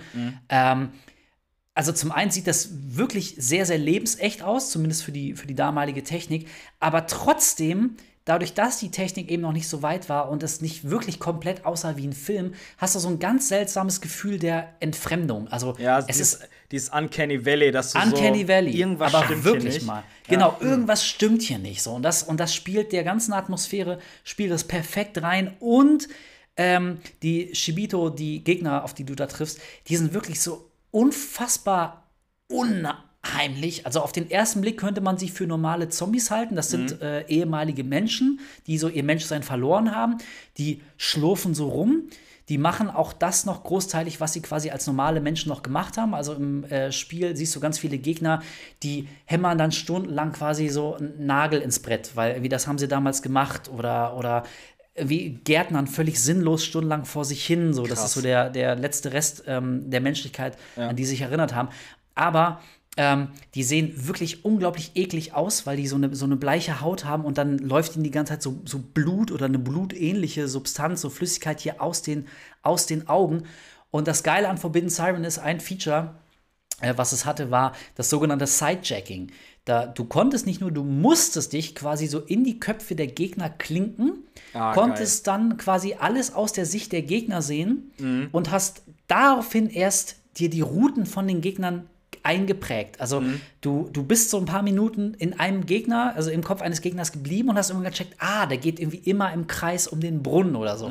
Und während du in dem Kopf dieser Gegner warst, hast du so gedämpft ihr, ihr Stöhnen und ihr Murmeln gehört. Also so eine Art aus Schmerz, wie Sch Schmerzensschreie gemischt mit, sie versuchen irgendwie noch zu kommunizieren, zu reden. Also die, dieses Gemurmel von denen. Oh, also wirklich, das war eins, eins der schlimmsten, bedrückendsten und hoffnungslosesten und gruseligsten Spiele, die ich lange gespielt habe. Und dazu kommt, was ich auch immer extrem creepy finde, dieser Okkultismus-Aufhänger. Also wenn es um, um Sekten Outlast. geht. Ja, Outlast, ich meine, Outlast hat, also fand ich vom Gameplay her, ich mag diese Wegrennspiele einfach nicht, aber, aber Ja. also, also was, was diese spezielle Story-Facette angeht, so religiöser Wahn, Kulte, Sekten, so Leute drehen kollektiv irgendwie alle miteinander durch und du bist auf einmal der Gejagte und der Außenseiter und verstehst Ja. gar nicht, nach welchen Regeln diese Gesellschaft funktioniert. Das finde ich immer unheimlich. Ja. Und wenn dazu dann noch so eine Auf jeden Art Fall, ja. also wenn wirklich was Übernatürliches dazu kommt, also die spinnen nicht nur, sondern die, die schaffen es wirklich, dass irgendwie so eine, so eine höllische Gottheit dann zurück auf die Erde kommt und daran arbeiten sie gerade und errichten dann irgendwie so komische Bauten und das Wasser fährt sich auf einmal blutrot und man hört eine Sirene, auf, auch wenn da keine Sirenen zu, äh, stehen irgendwo. Das, äh, ich finde das alles so von der Beschreibung her also unfassbar fucking creepy. Deswegen kann ich Leuten nur echt raten, Forbidden Siren sich mal anzugucken. Wie gesagt, also da gibt es vom ersten Teil auch noch eine verbesserte Neuauflage. Ein Sequel gibt es auch. Äh, ich Aber das da gab's hatte, glaube ich- Ich weiß nicht, ob das ein Remake war oder nur ein Remaster, dieses Siren Blood Curse. War das ja, das? das war, PS3? das war, das war eine Neuauflage, eine verbesserte Neuauflage von Teil 1, Mhm. die aber um ein paar Elemente auch noch erweitert wurden. Und äh, also es wurde leider äh, amerikanisiert, nenne ich es mal. Ja, das So, also, dachte ich mir schon, das ist schlecht. und ja, ja. ja, und also ich verstehe schon, die wollten äh, das einem größeren Publikum zugänglich machen, weil es wirklich eigentlich konzeptionell ist es ein super geiles Horrorgame. Das haben aber nur die allerwenigsten gespielt, weil es wirklich so sperrig ist und auch so, so fremdartig, so in der ganzen Inszenierung her, in der Art, wie die Geschichte erzählt wird, weil du wüst zwischen Figuren und Zeitebenen springst und checkst am Anfang so, what? Ähm, das hat einfach so das große Massenpublikum nicht erreicht. Aber ähm, also wirklich, wenn ihr da irgendwie, wenn ihr noch eine Playstation zu Hause habt und die kommt ans Original ran, man muss sich wirklich durchbeißen. Es ist, äh, es ist nicht leicht zu spielen. Es ist extrem frustrierend, hakelig, nicht geil zu bedienen. Aber ähm, also wenn ihr da durchkommt, ich glaube, dann kann ich kein anderes Horrorgame so schnell mehr schocken. Also das ist wirklich krass. eine ganz harte Schule. Das ist wie, wie äh, Führerschein machen im Winter. So, Ja. Wenn du das gepackt hast, so dann ist alles für dich, ich. ist alles easy. So. Ja, oder wie du, fäng, du fängst mit From Software Games an, startest direkt mit Bloodborne oder Sekiro. Ja, genau. Also das, das, ja, das ist eine ganz gute Dann bist du Analogie. der Goat. Ja. Ähm, so, und das andere, äh, da können wir die Titel nicht erwähnen, aber ähm, es gibt ein Spiel auch auf der PS2 von Rockstar. Die hatten mal äh, so ein, ein Stealth-Game, ähm, das mit, ich sag mal, mit, mit Gewaltdarstellung nicht geilste. Ja, ja, ja.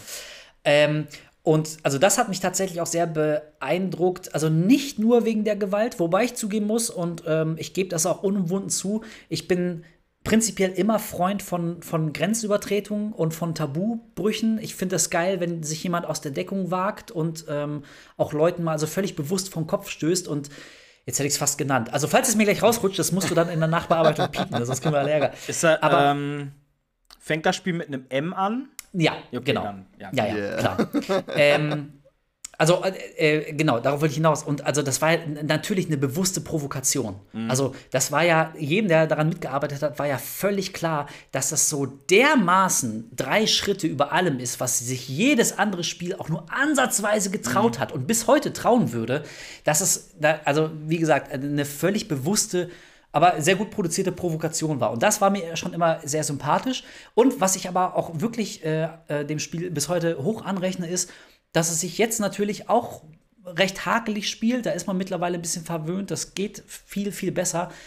Aber es war doch äh, im Kern ein sehr, sehr sauber und solide programmiertes Hardcore-Stealth Game, mhm. was ähm, die Mechanik aber absolut ernst genommen hat. Also Stealth mhm. war da wirklich the name of the game. Ähm, und ich kann mich zum Beispiel erinnern, ich hatte damals für die PlayStation hatte ich dieses Headset. Äh, ich weiß gar nicht, warum ich das hatte, keine Ahnung. Ich habe nie so kommen gespielt, aber ich hatte es irgendwie da. Und habe dann dieses Spiel immer mit dem Headset gespielt und das hatte diese geile Mechanik, dass du nicht nur die Anweisungen vom Regisseur ähm, der dir quasi immer gesagt hat, was du als nächstes machen mhm. musst, wo du hingehen musst. Du äh, musst ja quasi eine Nacht überleben und der Regisseur, also der wird auch so genannt, der Regisseur, der schickt dich dann quasi immer von einem Level zum anderen und gibt dir Aufgaben und so. Und ähm, wenn du das Headset aufhattest, hast du den wirklich nur auf deinem Ohr gehört. Also nicht über den mhm. normalen geil. Lautsprecherton deines Fernsehers, sondern wirklich nur für dich. Das war schon richtig geil. Und was mir auch sehr gut gefallen hat, ähm, du konntest quasi ins Mikro rufen und das hat sich dann ins Spiel übertragen. Also wenn du Hey gerufen hast, dann haben wirklich die Gegner im Spiel haben dein Hey gehört ähm, und, und haben dann angefangen, äh, auf, auf dich Jagd zu machen. Also auch die Geschichte habe ich schon mal erzählt, aber damals irgendwie ähm, äh, hatte ich noch eine Freundin und war, also hatte ich eine Freundin und, und bei der war ich dann wie am, am Wochenende wieder und, und äh, hab, hab, mal, äh, hab mal dieses Spiel gespielt. Ähm, und sie ging dann irgendwann, ja, ja, äh, piep. Und sie ging dann irgendwann ins Bett und äh, ihr wisst, wie es ist. Und irgendwann kommt so die Frage, kommst du jetzt mal langsam ins Bett? Und ich habe völlig vergessen, dass ich das Headset auf hatte und drehe mich so um und rufe so, ja, ja, ich komme gleich. Aber weil ich das Headset auf hatte, hat das Spiel dieses Jahr, ja, ich komme gleich gehört. Und auf einmal war das ganze Radar oben rechts voll mit roten Pfeilen. Krass. So alle Gegner haben mich gehört. Und in dem Spiel bist du dann echt am Arsch. Also das kannst du vergessen. Ja. Äh, also wenn ich zwei, drei Gegner gleichzeitig jagen, dann war es das im Prinzip für mich. Also ich kann mich da an, an sehr, sehr angespannte harte Situation erinnern, wo ich wirklich mit klopfendem Herzen saß ich da irgendwie im Schatten, habe mich mhm. nicht getraut zu atmen, bis der Gegner endlich mal vorbeigezogen ist. Ja. Das war schon, das war schon echt richtig, richtig geil. Ja, also Games liebe ich ja. Finde ich geil, wenn die, wenn die dich hören und du praktisch nicht atmen darfst und so, dann das Monster oder was auch immer dich dann äh, hört. Finde ich immer cool, sowas. Ja. Ja, das war halt so, so ultra immersiv, ne? Also auch wenn das ganze Spiel so, so dermaßen drüber war, dass man, äh, also ich, ich konnte es schon nachvollziehen, warum so wahnsinnig viele Leute da einen halben Herzinfarkt bekommen haben. Aber ich dachte, ey Leute, das ist doch so dermaßen drüber, das kann man doch nicht wirklich ernst nehmen. Also mhm. ich, ich, ähm, ich verstehe schon so, nicht jeder teilt den gleichen Sinn für, für Satire oder, ja, oder irgendwie ja. äh, so ähm, die, die Regeln der Kunstfreiheit und Leute wie auch mal auf die Füße treten. Und jeder hat da eine, eine eigene Grenze. Ich verstehe das schon. Aber ich finde, bei diesem Spiel war das so, überdeutlich als, als ganz bewusste Grenzübertretung, als Tabubruch mm. äh, konzeptioniert, dass ich dachte, okay, Leute, aber ihr, ihr, ihr, ihr, tappt aber jetzt auch direkt in die Falle, die euch das Spiel so überdeutlich ja, aufgestellt hat. So, weißt mm. du, mhm. also irgendwie. Aber ähm, gut, also ich, ich habe es ich hab's gespielt. Der zweite Teil war dann echt relativ enttäuschend. Aber ähm, das, also ich finde es wirklich, wirklich schade, dass ähm, ja, dass man dieses Spiel hier nicht legal erwerben und spielen kann, weil ich, ich bin einfach grundlegend, ähm, da, da gibt es für mich einfach keine zwei Meinungen. Ich bin ein, ein Vertreter von, von Kunstfreiheit. Und das mhm. ist absolut für mich ein Kunstwerk. Man muss das nicht, man muss das nicht gut finden. Man kann das in Bausch und Bogen ja, verdammen. Dann, also selbst wenn man, wenn man es nicht gut findet, dann muss man es ja erstens nicht spielen. Also gibt Eben, ja auch noch ja. genug andere Alternativen. Ich finde zum Beispiel genauso, was mich so angekotzt hat, war bei ähm, Dying Light 2, dass du in Deutschland nur diese zensierte Version kriegst. Warum? Ja. Also jetzt ja, mal ganz dumm. ehrlich, ich habe mir die, äh, die unzensierte Version für meine Freundin und für mich aus Österreich geholt, als, weil ich wollte die unbedingt als Retail haben, ähm, damit wir, weil wir das halt auch zusammen zocken. Und ich habe es gespielt. Ich habe bisher wirklich noch nichts gesehen, wo ich mir denke, okay, ich verstehe, warum man das vielleicht mit so, warum man das Spiel so betrachtet oder warum man der Meinung sein könnte, das geht da irgendwie einen Schritt zu weit oder so. Also es gibt Spiele, die sind mindestens genauso brutal. Und keine Ahnung. Also da steckst du halt nicht, ich glaube, als Entwickler steckst du da schon fast nicht drin, ob es initiiert wird. Ich meine, wenn du das Spiel gemacht hast und so, dann also, ist ja nicht deine Entscheidung, so, oder? Ich sag mal so, damals, ich glaube, das war 2000 und boah, keine Ahnung, 10 oder so, keine Ahnung, sag ich jetzt mal. Da kam der Trailer raus zu Metal Gear Rising. Ja, Metal Gear Rising hieß das da noch. So, da haben die im Trailer gesagt, du kannst alles zercutten, wie du willst, in welchem Winkel und äh, du kannst Gulasch aus den Leuten machen, wie du Bock hast. Haben sie sogar im Trailer gezeigt. Also, der hat dann wirklich Soldaten kurz und klein mhm. gehackt.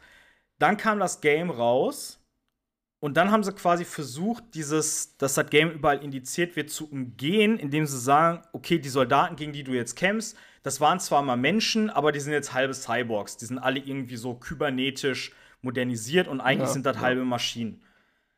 Also, was, was, was, das ist doch voll der Quatsch. Was soll das? Ey, also äh, mir ging es bei Dying Light 2 genauso. Ähm, äh, da habe ich äh, mir hat ja auch teilweise den, den Zorn einer gewissen Teil meiner Community über Games auf, äh, auf mich gezogen, weil ich in einem Video auch gesagt habe, ähm, dass ich fortan über dieses Spiel nicht mehr berichten werde, weil ich mhm. das dann quasi nur anhand der deutschen äh, Version machen könnte. Und ich weigere mich da einfach. Also äh, wirklich, ich, ich boykottiere das einfach. Ich habe absolut. Ja, ich, ich, möcht, ich möchte mich als erwachsener, mündiger Bürger, möchte ich mich nicht bevormunden lassen, wie ich meine Spiele zu spielen habe. Und, ähm, und wenn das Argument kommt, ähm, ja, aber wir müssen doch, wir müssen doch die Kinder schützen, wenn es in Kinderhände gerät. Da sage ich, Dann ja, aber es halt ist auch kein Spiel passiert. für Kinder. Es ja, ist kein richtig. Kinderprodukt. Und ich, mir ist schon klar, dass es echt schwierig ist. Vielleicht ist es unmöglich, komplett zu kontrollieren, was, was Kinder so konsumieren. Aber erstmal muss es doch noch weiterhin natürlich in der Verantwortung der Eltern sein, ja. zu gucken, ob ja. ihre Kinder ein knallhartes Zombie-Gemetzel, was für Erwachsene produziert wurde, konsumieren oder sich halt mit Sachen beschäftigen, die ihrer Altersklasse angemessen sind. Aber ja, das kann, das ist doch wie das Pferd von hinten aufgezäumt. Also wenn das die Erklärung ist, ähm, weil eventuell Kinder drankommen könnten, weil ihre Eltern ihre Aufsichtspflicht vernachlässigen mhm. und deswegen wir alle kollektiv nur ein, ein geschnittenes Kunstwerk erleben dürfen, also, ey, sorry, aber da bin ich absolut raus. Also, weiß nicht, ich. Da gibt es keine äh, Zigaretten mehr, gibt es keinen Alkohol mehr. Ja, und ich meine, oder auch generell andere Filme, die irgendwelche äh, Grenzen ja. überschritten haben, dürfte es dann ja auch nicht mehr geben, weil da könnten ja auch Kinder oder Jugendliche drankommen. Also, das ist irgendwie, weiß ich nicht, das ist ein, ein blödes äh, Argument, das dann als Vorwand zu nehmen. Und wie gesagt, nochmal, Dying Light macht meiner Meinung nach nichts, was nicht andere Spiele vorher auch schon gemacht hätten. Dann verstehe ich also, nicht, warum sie da so hart die Schere ansetzen. Ja, ich, äh, pf, keine Ahnung. Also da gibt es bestimmt auch, ähm, also natürlich gibt es da auch ein Urteil ähm, und man, kann, man könnte das irgendwie auch ähm, sicherlich einsehen und da wird dann genau aufgedröselt, warum. Ich kann mir vorstellen, so allein die Ego-Perspektive, das ist schon ein Problem, weil du da irgendwie ja, dich voll ja. immersiv mit, dem, mhm. mit der Figur identifizierst. Du hast es direkt vor dir. Dann wird das Töten aktiv belohnt, dadurch, dass du Erfahrungspunkte bekommst, was wichtig ist für den Spielverlauf. Also musst du töten. In anderen Spielen hast du die Wahl, aber da treibt dich das Spiel dahin. Mhm und so. Ähm, ja, und dann sind es vielleicht keine Menschen mehr, aber so menschenähnlich, dass der Unterschied quasi eigentlich nur in der, Gesch also in der Story begründet ist, aber visuell macht es keinen so großen. Mhm. Also da gibt es garantiert so Gründe. Aber ey, ich muss auch sagen, so ich, ich, ich will jetzt, das ist krass, ich klinge mittlerweile wie mein eigener Opa, so krass. Aber, äh, und, und ich, ich will jetzt auch nicht irgendwie immer auf die üblichen Verdächtigen äh, draufhacken, aber ich bin mir wirklich nicht ganz sicher, ich ziehe sogar ernsthaft in Zweifel, ob ein Spiel ähm, moral, ästhetisch desorientierender ist wie Dead Space, äh, wie Dead Space, wie Dying Light, also wo du, wo du Zombies mit, mit einem Baseballschläger abschlachtest oder weiß ich nicht, so ein, so ein Call of Duty beispielsweise. Und wirklich, ich habe nichts gegen Call of Duty. So mein Ding ist es nicht, aber ich bin kein Call of Duty-Hater. Aber wo du hunderte und aberhunderte von gesichtslosen Menschen einfach über einen Haufen schießt. So einen nach dem anderen. So, du, du, äh, ist, du bist ja irgendwann Oder- einfach nur im Rausch. Du schießt ja auf alles, was sich bewegt. Das sind, das sind in, in der Logik des Spiels sind das echte Menschen. So, Ja. die die haben wie du Familie, die haben Freunde, die haben Namen. Die sind an die Front geschickt worden, wie du, die kämpfen nur leider auf der falschen Seite. Oder was Und- ja, was ja ein sehr beliebtes Beispiel ist, ist der gut aussehende, braun gebrannte, charmante Nathan Drake, der in den Cutscenes der sympathischste Dude ist, den jeder als Freund haben will. Und kaum fängt das Game an, ballert er einfach hunderte Das- Leute kaputt. das- es ist äh, Am besten, finde ich, macht das Last Us 2 mit dem, mit dem, äh, ja, du, du metzelst ja richtig Menschen nieder, die auch Familie, weil da hat ja fast jeder, den du tötest, auch einen Namen. Also du, Ja, ja, ich du weiß, ich weiß, was du meinst, Die, die du- schreien den Namen und Ja. oh nein und dies und das. Und das finde ich halt richtig geil. Da, aber das Du, du hast dann halt das Gefühl, das ist jetzt nicht nur Kanonenfutter, dass du irgendwas Genau, im Spiel ja. zu tun hast, sondern es hat so ein bisschen äh, äh, Impact, dass die Gegner auch wirklich. Äh, ja, gut, das will das Spiel dir aber auch verkaufen. Ne? Das Spiel will ja Klar, quasi dir klar. zeigen, wie abgefuckt alles ist und dass halt jeder eigentlich der Böse ist. Es gibt keine Ist auch Guten so. in dieser Welt. Das merkst du in dem Spiel auf jeden Fall. Ja. Was ich auch gut finde, ja, das ist eine hammergeile, so eine moralische Zwickmühle, die du im Spiel hast, ja, die ich richtig geil finde. Naja, also äh, das ist jetzt, wie, also darüber könnte man, glaube ich, noch mal einen eigenen Podcast eigenen machen. Das ist, glaube ich, ein, ein, ein Thema, was äh, sich nie erschöpfen wird. Aber ähm, ja, also ich bin, ich habe einfach generell, ich habe keinen Bock, mich bevormunden zu lassen. So, das war mir schon immer zuwider. Ja. Ich, ähm, äh, also ich, ich gucke mir keine geschnittenen Filme an. Also und die Vorstellung, stell mal vor, du, du weiß nicht, gehst durch durch eine, ähm, durch eine Ausstellung im Museum so der der äh, künstlerischen Darstellung ähm, von von Sex und Gewalt oder, oder von, von Höllendarstellung oder sowas. Ich meine, da werden wie Leute auch gefoltert. Und also ist völlig absurd die Vorstellung, dass man da so ein paar Ecken abkleben müsste oder so einen Pixelfilter drüber machen müsste, weil man das, weil man das Leuten nicht zumuten kann. Also, weißt du, so jedes, oder nicht jedes, aber viele andere Medien, irgendwie, die haben völlig, völlig zu Recht sich mittlerweile so äh, diesen Status erkämpft, dass man wirklich nur im absoluten Härtefall da irgendwie nochmal noch mal die, die Schere ähm, ansetzt. Und bei Videospielen auch so. wird, das, wird das immer noch so beiläufig gemacht, weil erwachsenen, mündigen Steuerzahlern, so weißt du, ey, ich darf, ich darf wählen gehen, ich darf quasi über die politische Zukunft dieses Landes entscheiden. Ich darf mir meinen Job frei, frei aussuchen. Ich kann machen, was ich will. Ich darf eine Familie gründen. So, weißt du, so, ich, ich kann aus der Kirche austreten. Ich kann eine eigene Kirche gründen. Ich kann mich den Satanisten anschließen. So, solange alles im Rahmen des Gesetzes bleibt. Aber ich darf nicht Dying Light 2 unzensiert spielen. Das ist ein Open-World-Zombie-Game. Also ganz im Ernst, so wisst ihr? Also da, und da bin ich echt raus und deswegen habe ich gesagt, nee, ich, ähm, ich äh, werde darüber nicht mehr, nicht mehr berichten. Ich zock das für mich privat in einer nicht zensierten Version. Aber weil ich über die keine Videos machen kann, findet das Thema bei uns einfach nicht mehr statt. Und es, ist, Und- nicht, es ist natürlich nicht so, dass ich damit den, den Entwicklern ein, reinwürgen will. Also ähm, da haben die auch keinen Hehl draus gemacht. Und das ist genauso, wie ihr gesagt habt, das ist nicht in, in deren Macht. Na, natürlich natürlich Natürlich haben die das, also habt ihr auch mitgekriegt, das ging ja ewig durch die Medien, es wurde auch hundertmal verschoben, das Spiel und so.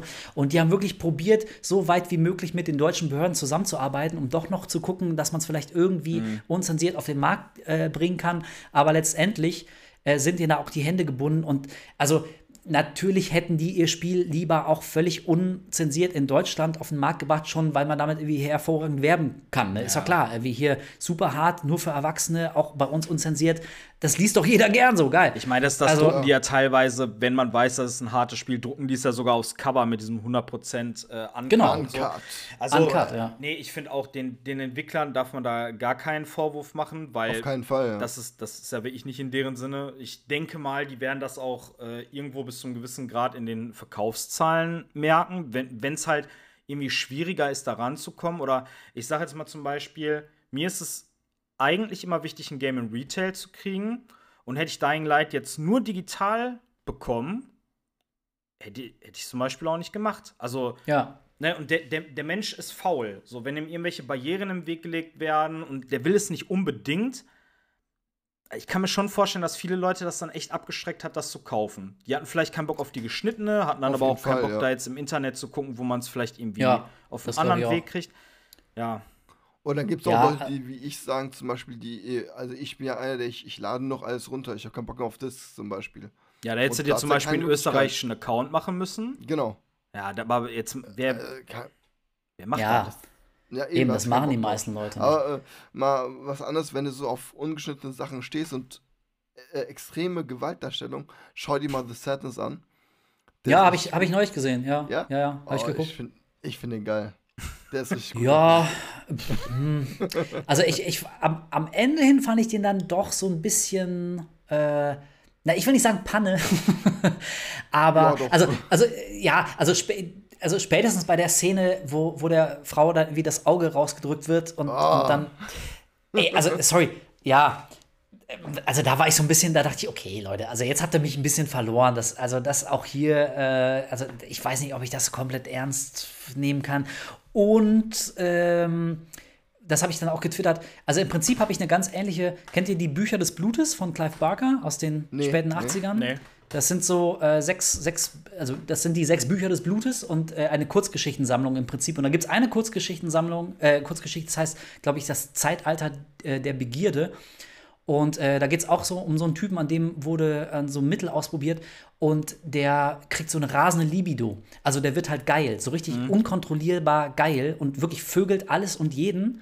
Ähm, also vögelt dann wie auch so ein Loch in so einer Mauer, weil er nicht anders kann und, und ja, und zerfetzt sich dann da so unten rum. Und am Ende, weil er, weil er so wie in, in Qual ist, dass er nicht weiß, wohin mit sich selber, wie zündet er sich an, weil ansonsten würde er irgendwie quasi alles niedervögeln und so. Also mich hat so ein bisschen an diese, an diese Story erinnert, deswegen hat mich The Sadness jetzt äh, nicht so umgehauen. Aber auch hier, äh, mir hat es einfach gefallen, dass jemand irgendwie noch mal einen Schritt weiter gegangen ist als Ja, die stimmt. allermeisten. So. Und das ist, und ich glaube, das ist so mein, mein Plädoyer dafür, so, ähm, es muss nicht immer ähm, eine, eine clevere Satire sein, wenn irgendjemand an Tabus kratzt. Es muss nicht irgendwie immer ein, ein wirklich smarter Gedanke dahinter stehen. Man muss nicht immer ein komplettes Genre dekonstruieren oder einen neuen Blickwinkel eröffnen.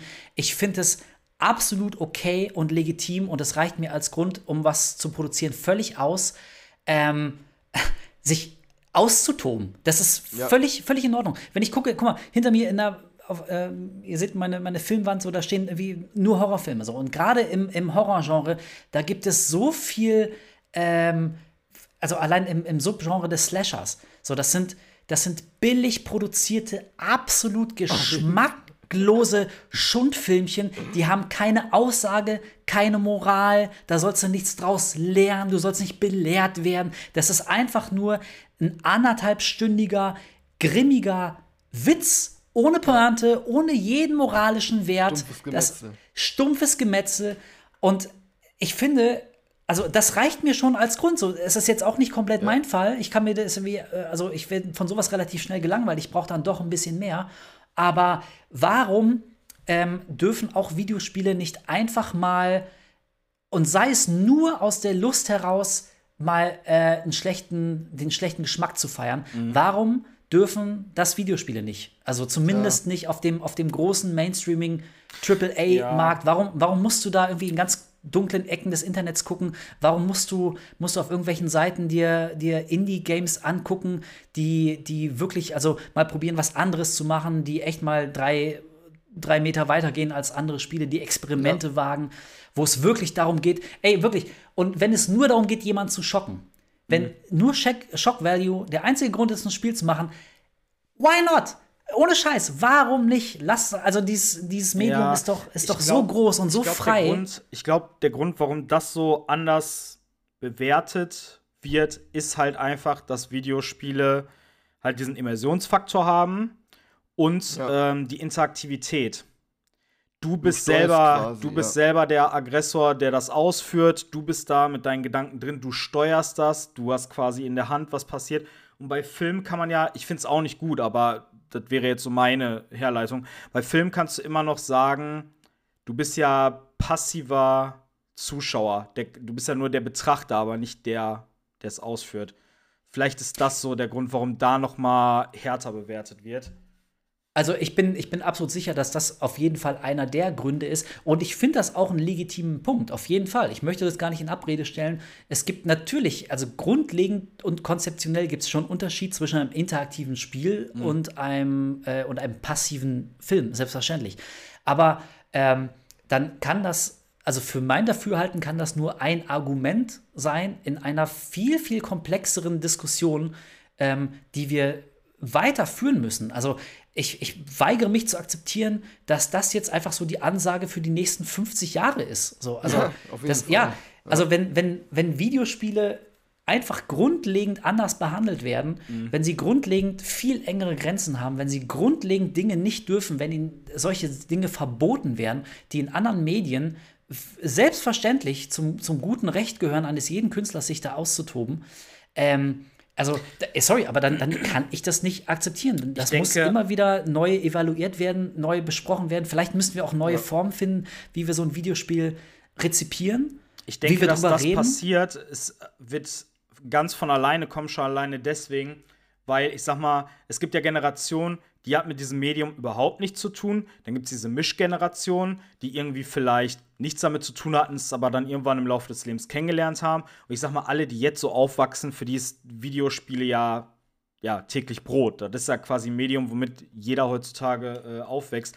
Und ich glaube, wenn sich diese Generation mal so ein bisschen, noch ein bisschen weiter verschiebt, sagen wir mal so noch 10, 15 Jahre maximal, dann wird das gang und gäbe sein, dass das auch alles ja komplett anders dann bewertet ist egal, wird. weil auch mehr mit, mit der Interaktiv, dass du mit VR oder was im Spiel drin bist und so, da ja, so, kann man so, sowas gar nicht mehr äh, groß, glaube ich, Ja, gen generell, dass, dass das Thema Gaming auch mal ein bisschen mehr so in der Mitte der Gesellschaft einfach ankommt und nicht immer dieses dieses Nischending ist so, ah, die Gamer und da hat man Vorurteile und alle Spiele machen ja äh, aggressiv und was weiß ich. Ja, genau, die Freaks so in Anführungsstrichen. Das, ähm, ich denke, das wird sich in den nächsten Jahren ganz von alleine regulieren. also ich, mehr, ich denke auch.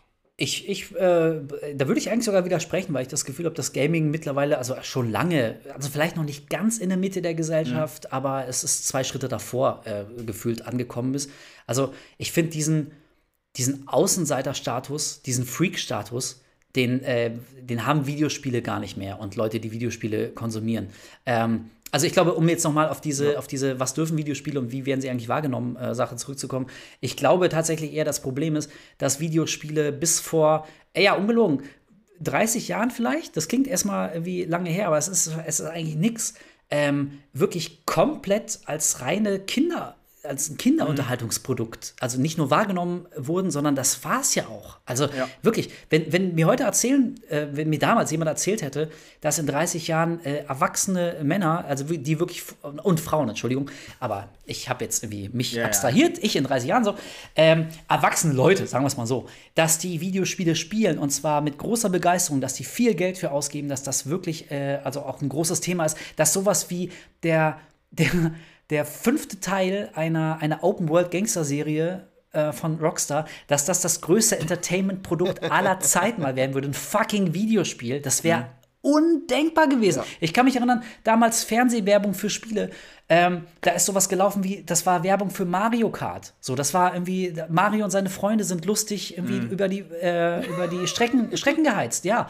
Oder es war Werbung generell fürs neue, fürs neue Mario. Oder also Nintendo hat damals sehr viel Werbung mhm. gemacht. Das war, das war immer auf Kinder zugeschnitten. Wenn jemand ja, da gespielt hat, hat man immer Kinder gesehen. In den 90ern waren es dann so Jugendliche, so 12, 13, da wurde es dann allmählich cringe. Mhm. Ähm, und ich meine, das haben wir ja lange hinter uns, aber ich glaube, dass das in der, in der Wahrnehmung, dass das noch nicht nicht ganz vergessen ist, dass sowas wie Nintendo, Mario, Videospiele, bis vor drei Jahrzehnten war das nur im Vokabular von kleinen Kindern mhm. zu finden. Das war kein Thema, mit dem sich Erwachsene auseinandergesetzt haben. Und das hat ja. sich mittlerweile schon deutlich verändert, aber ich glaube, dass da im Nachgang so in äh, darüber, äh, also wie das Medium wahrgenommen wird von Leuten, die eben nicht sich, sich tagtäglich, äh, tagtäglich damit beschäftigen und die vielleicht auch darüber entscheiden, wie Spiele geratet werden, was ein Spiel darf, was man mhm. äh, deutschen Spielern zumuten kann, dass das, glaube ich, einfach noch zu frisch ist. Dieses, ähm, ich habe meinem Neffen ein Nintendo geholt. Mhm. So, weißt du? Der, der spielt jetzt sein Nintendo. Ich weiß auch nicht, was das ist, weil ich gehe wie auch schon auf die 60 zu, aber es piept da und er hat Spaß damit. Und Ja. ich glaube, das ist noch in den Köpfen von ganz vielen Leuten drin, die jetzt leider aber irgendwelche Gremien leiten ähm, und nicht die- mehr so ganz da- am Puls das, der Zeit sind. Das meine ich ja gerade. Diese Leute werden ja auch nicht mehr ewig da sein. Ja. Und dann kommen halt neue Leute nach, die ganz natürlich mit dem Thema Videospiele aufgewachsen sind. Und die werden dann, Hey. glaube ich, ja. Die werden dann, glaube ich, einen ganz anderen Blickwinkel auf diese ganze Thematik haben, wie jetzt die ganzen alten Leute, für die das irgendwie so mehr oder weniger Neuland ist. Ey, irgendwann werden wir mal einen Bundeskanzler oder eine Bundeskanzlerin haben, die in ihrer Jugend äh, sich Wochenenden mit GTA 6 und 7 um die Ohren Ja. geschlagen haben und vielleicht irgendwie selber mal einen Twitch-Kanal hatten. Also, ja, das muss man sich mal vorstellen. So, das, ja. das, das ist schon Ja. krass. So, das, auch das wäre vor, vor, äh, vor einer Generation noch undenkbar gewesen. Ey, von daher, ich, ich, ich will das gar nicht so düster malen. Ich glaube, wir sind auf einem ganz guten Wege. Aber eben, um jetzt irgendwie noch mal den Bogen zu schlagen, wenn es darum geht, dass ich äh, Spiele äh, nur in einer, in einer entschärften oder gepixelten Version spielen kann, ähm, dann fühle ich mich davon bevormundet, ich fühle mich nicht ernst genommen ähm, und ich, ich würde das bei, bei keinem Film durchgehen lassen. Ich, würd- ich höre mir doch auch keinen Song an, wo jedes dritte Wort gepiept ist oder wo Ja, so ganze. wie, so wie im Radio, die ganzen Radio-Edit-Versionen. Ja, also ganz im Ernst, so, nee, da bin ich raus. Dann- Dann besorge ich mir die anders. Ich würde die gern so Ja. rezipieren, wie der Künstler, die Künstlerin das für richtig gefunden hat. Und dann kann ich irgendwie das immer noch scheiße finden. Aber ich muss doch irgendwie erstmal ein Kunstwerk, muss ich doch äh, so erstmal erleben, wie es vom Künstler Voll mal auf die Welt ja. losgelassen wurde und nicht wie irgendjemand für mich entschieden hat.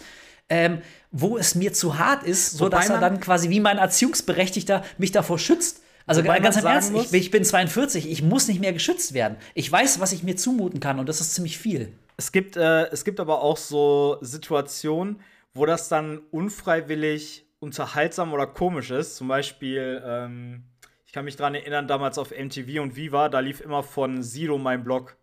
Und da haben die auch so gewisse Wörter halt rausgepiept und rausgeschnitten und so. Und irgendwie, keine Ahnung, früher wusste man vielleicht gar nicht so genau, okay, was, was hätte der denn da jetzt gesagt? Was wäre denn da jetzt gekommen? Und dann wurde irgendwie so ein Pupsgeräusch eingeblendet oder Ja, irgendwie so, ja. ein, so ein Stöhnen oder so. Das war dann auch irgendwie wieder so, ja, unfreiwillig komisch, aber auch unterhaltsam, weil man dann auch die ganze Zeit drüber nachgedacht hat. Man Aber- aus allem, aus allem irgendwie was Unterhaltsames macht, damit man irgendwie dadurch wieder Aufmerksamkeit erregen kann. Ey, halt ich so. ich glaube tatsächlich, die, äh, die zensierte Version war wahrscheinlich einfach sogar weniger plump als die zensierte Version. Weil wenn du, wenn du es halt aussprichst, diese Wörter, dann ist ja, das halt klar, so, klar.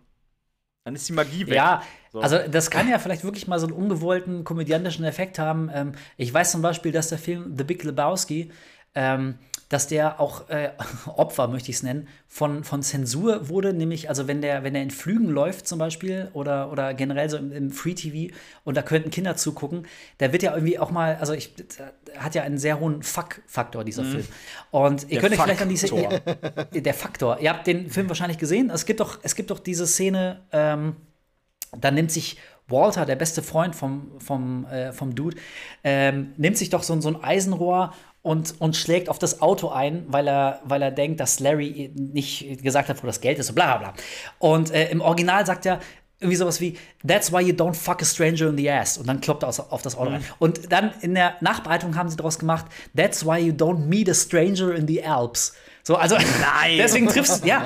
Und das sind so Sachen, okay, also das kann auf so eine gewisse Art schon wieder tatsächlich lustig sein, einen gewissen Ja. Unterhaltungsfaktor haben, aber auch nur, wenn ich trotzdem völlig legal die Möglichkeit habe, den Film so Ja. zu gucken, wie er denn mal gedreht Also wurde. So, ey, sie- dann bin ich fein. Hätten sie zum Beispiel gesagt, ähm, Dying Light 2, äh, kriegst du einmal Cut und einmal Uncut. Meinetwegen Uncut nur gegen Vorzeigen vom Perso, so unter der Theke, sage ich jetzt mal, aber trotzdem legal, ne? Um Gottes Willen. Ähm, und zum Beispiel ansonsten kannst du ganz normal die, die, wenn du das möchtest, wenn du halt nicht so auf die Gewalt oder was auch immer stehst, kannst du dir auch die Version holen. Wenn du die Wahl hättest, wäre das was ganz anderes, wie wenn man dir vorschreiben also wenn man dir vorschreibt, was du zu machen und zu kaufen hast. So, und das, das ist ja nicht nur das einzige Problem an dieser ganzen Thematik, zum Beispiel jetzt bei Dying Light 2.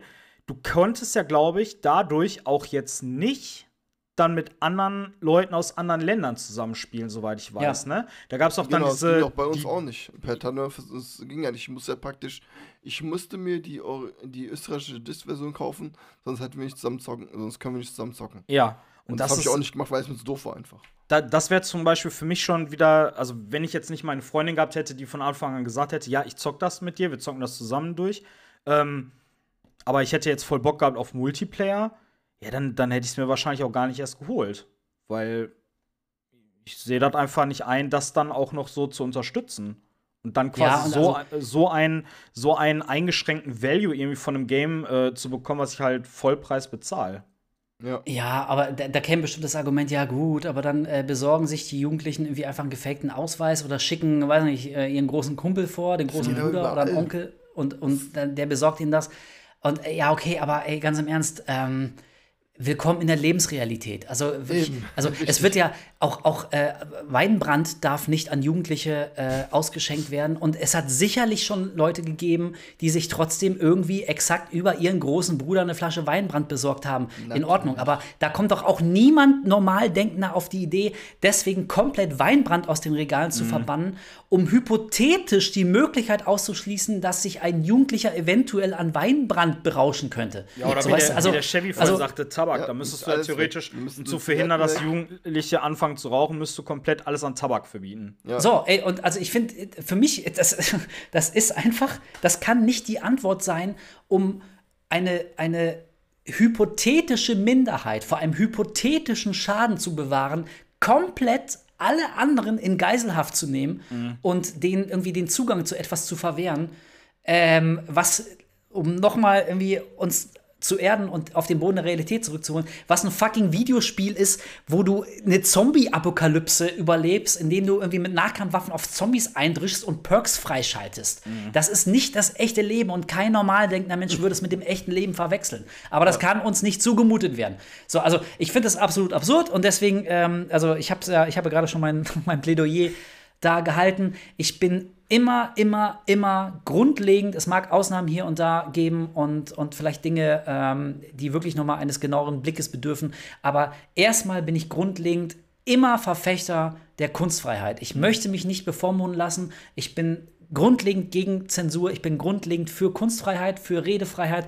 Ich, äh, ich nehme mir selbstverständlich das Recht raus, auch Dinge total abzulehnen und scheiße zu finden. Und ich kann Ja. dann irgendwie auch einen YouTube-Channel machen, wo ich mich über alles und jeden aufrege und, und fordere. Ich kann Petitionen starten, dass irgendwas irgendwie äh, aus den Regalen genommen wird. Aber ich bin grundlegend, grundsätzlich erstmal immer dafür, trotzdem äh, Leuten nicht vorzuschreiben, wie sie was konsumieren können und denen den Zugang zu Dingen ähm, einzuschränken, äh, weil ihnen manche Sachen nicht zugemutet werden können. Ja, das finde ich ja, absolut Bullshit. Ich möchte selber entscheiden, was mir zugemutet werden kann. Auf jeden das Fall. Ist, also ey, ich wohne ich wohne in Hamburg. Ich kann völlig legal hier in einen Sexshop gehen, in die Boutique Bazaar. Äh, Übrigens, äh, großer Tipp, falls ihr mal nach Hamburg kommen solltet.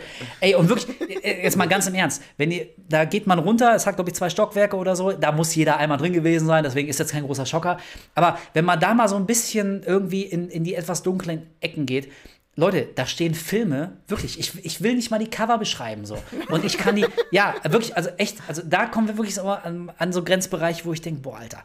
Ähm, und die kann ich ganz normal mitnehmen. Ich gehe nach oben, ich lege die auf den Tresen, ich lege meine Kohle hin und ich ziehe damit ab und mache damit zu Hause, was ich will. So. Und äh, das fra- hinterfragt keiner und das ist völlig normal und okay. Und das ist auch gut so. So, und wenn das okay ist und da tun echte Menschen echte Dinge, ähm, und dagegen darf ich aber nicht Dying Light 2 unzensiert spielen.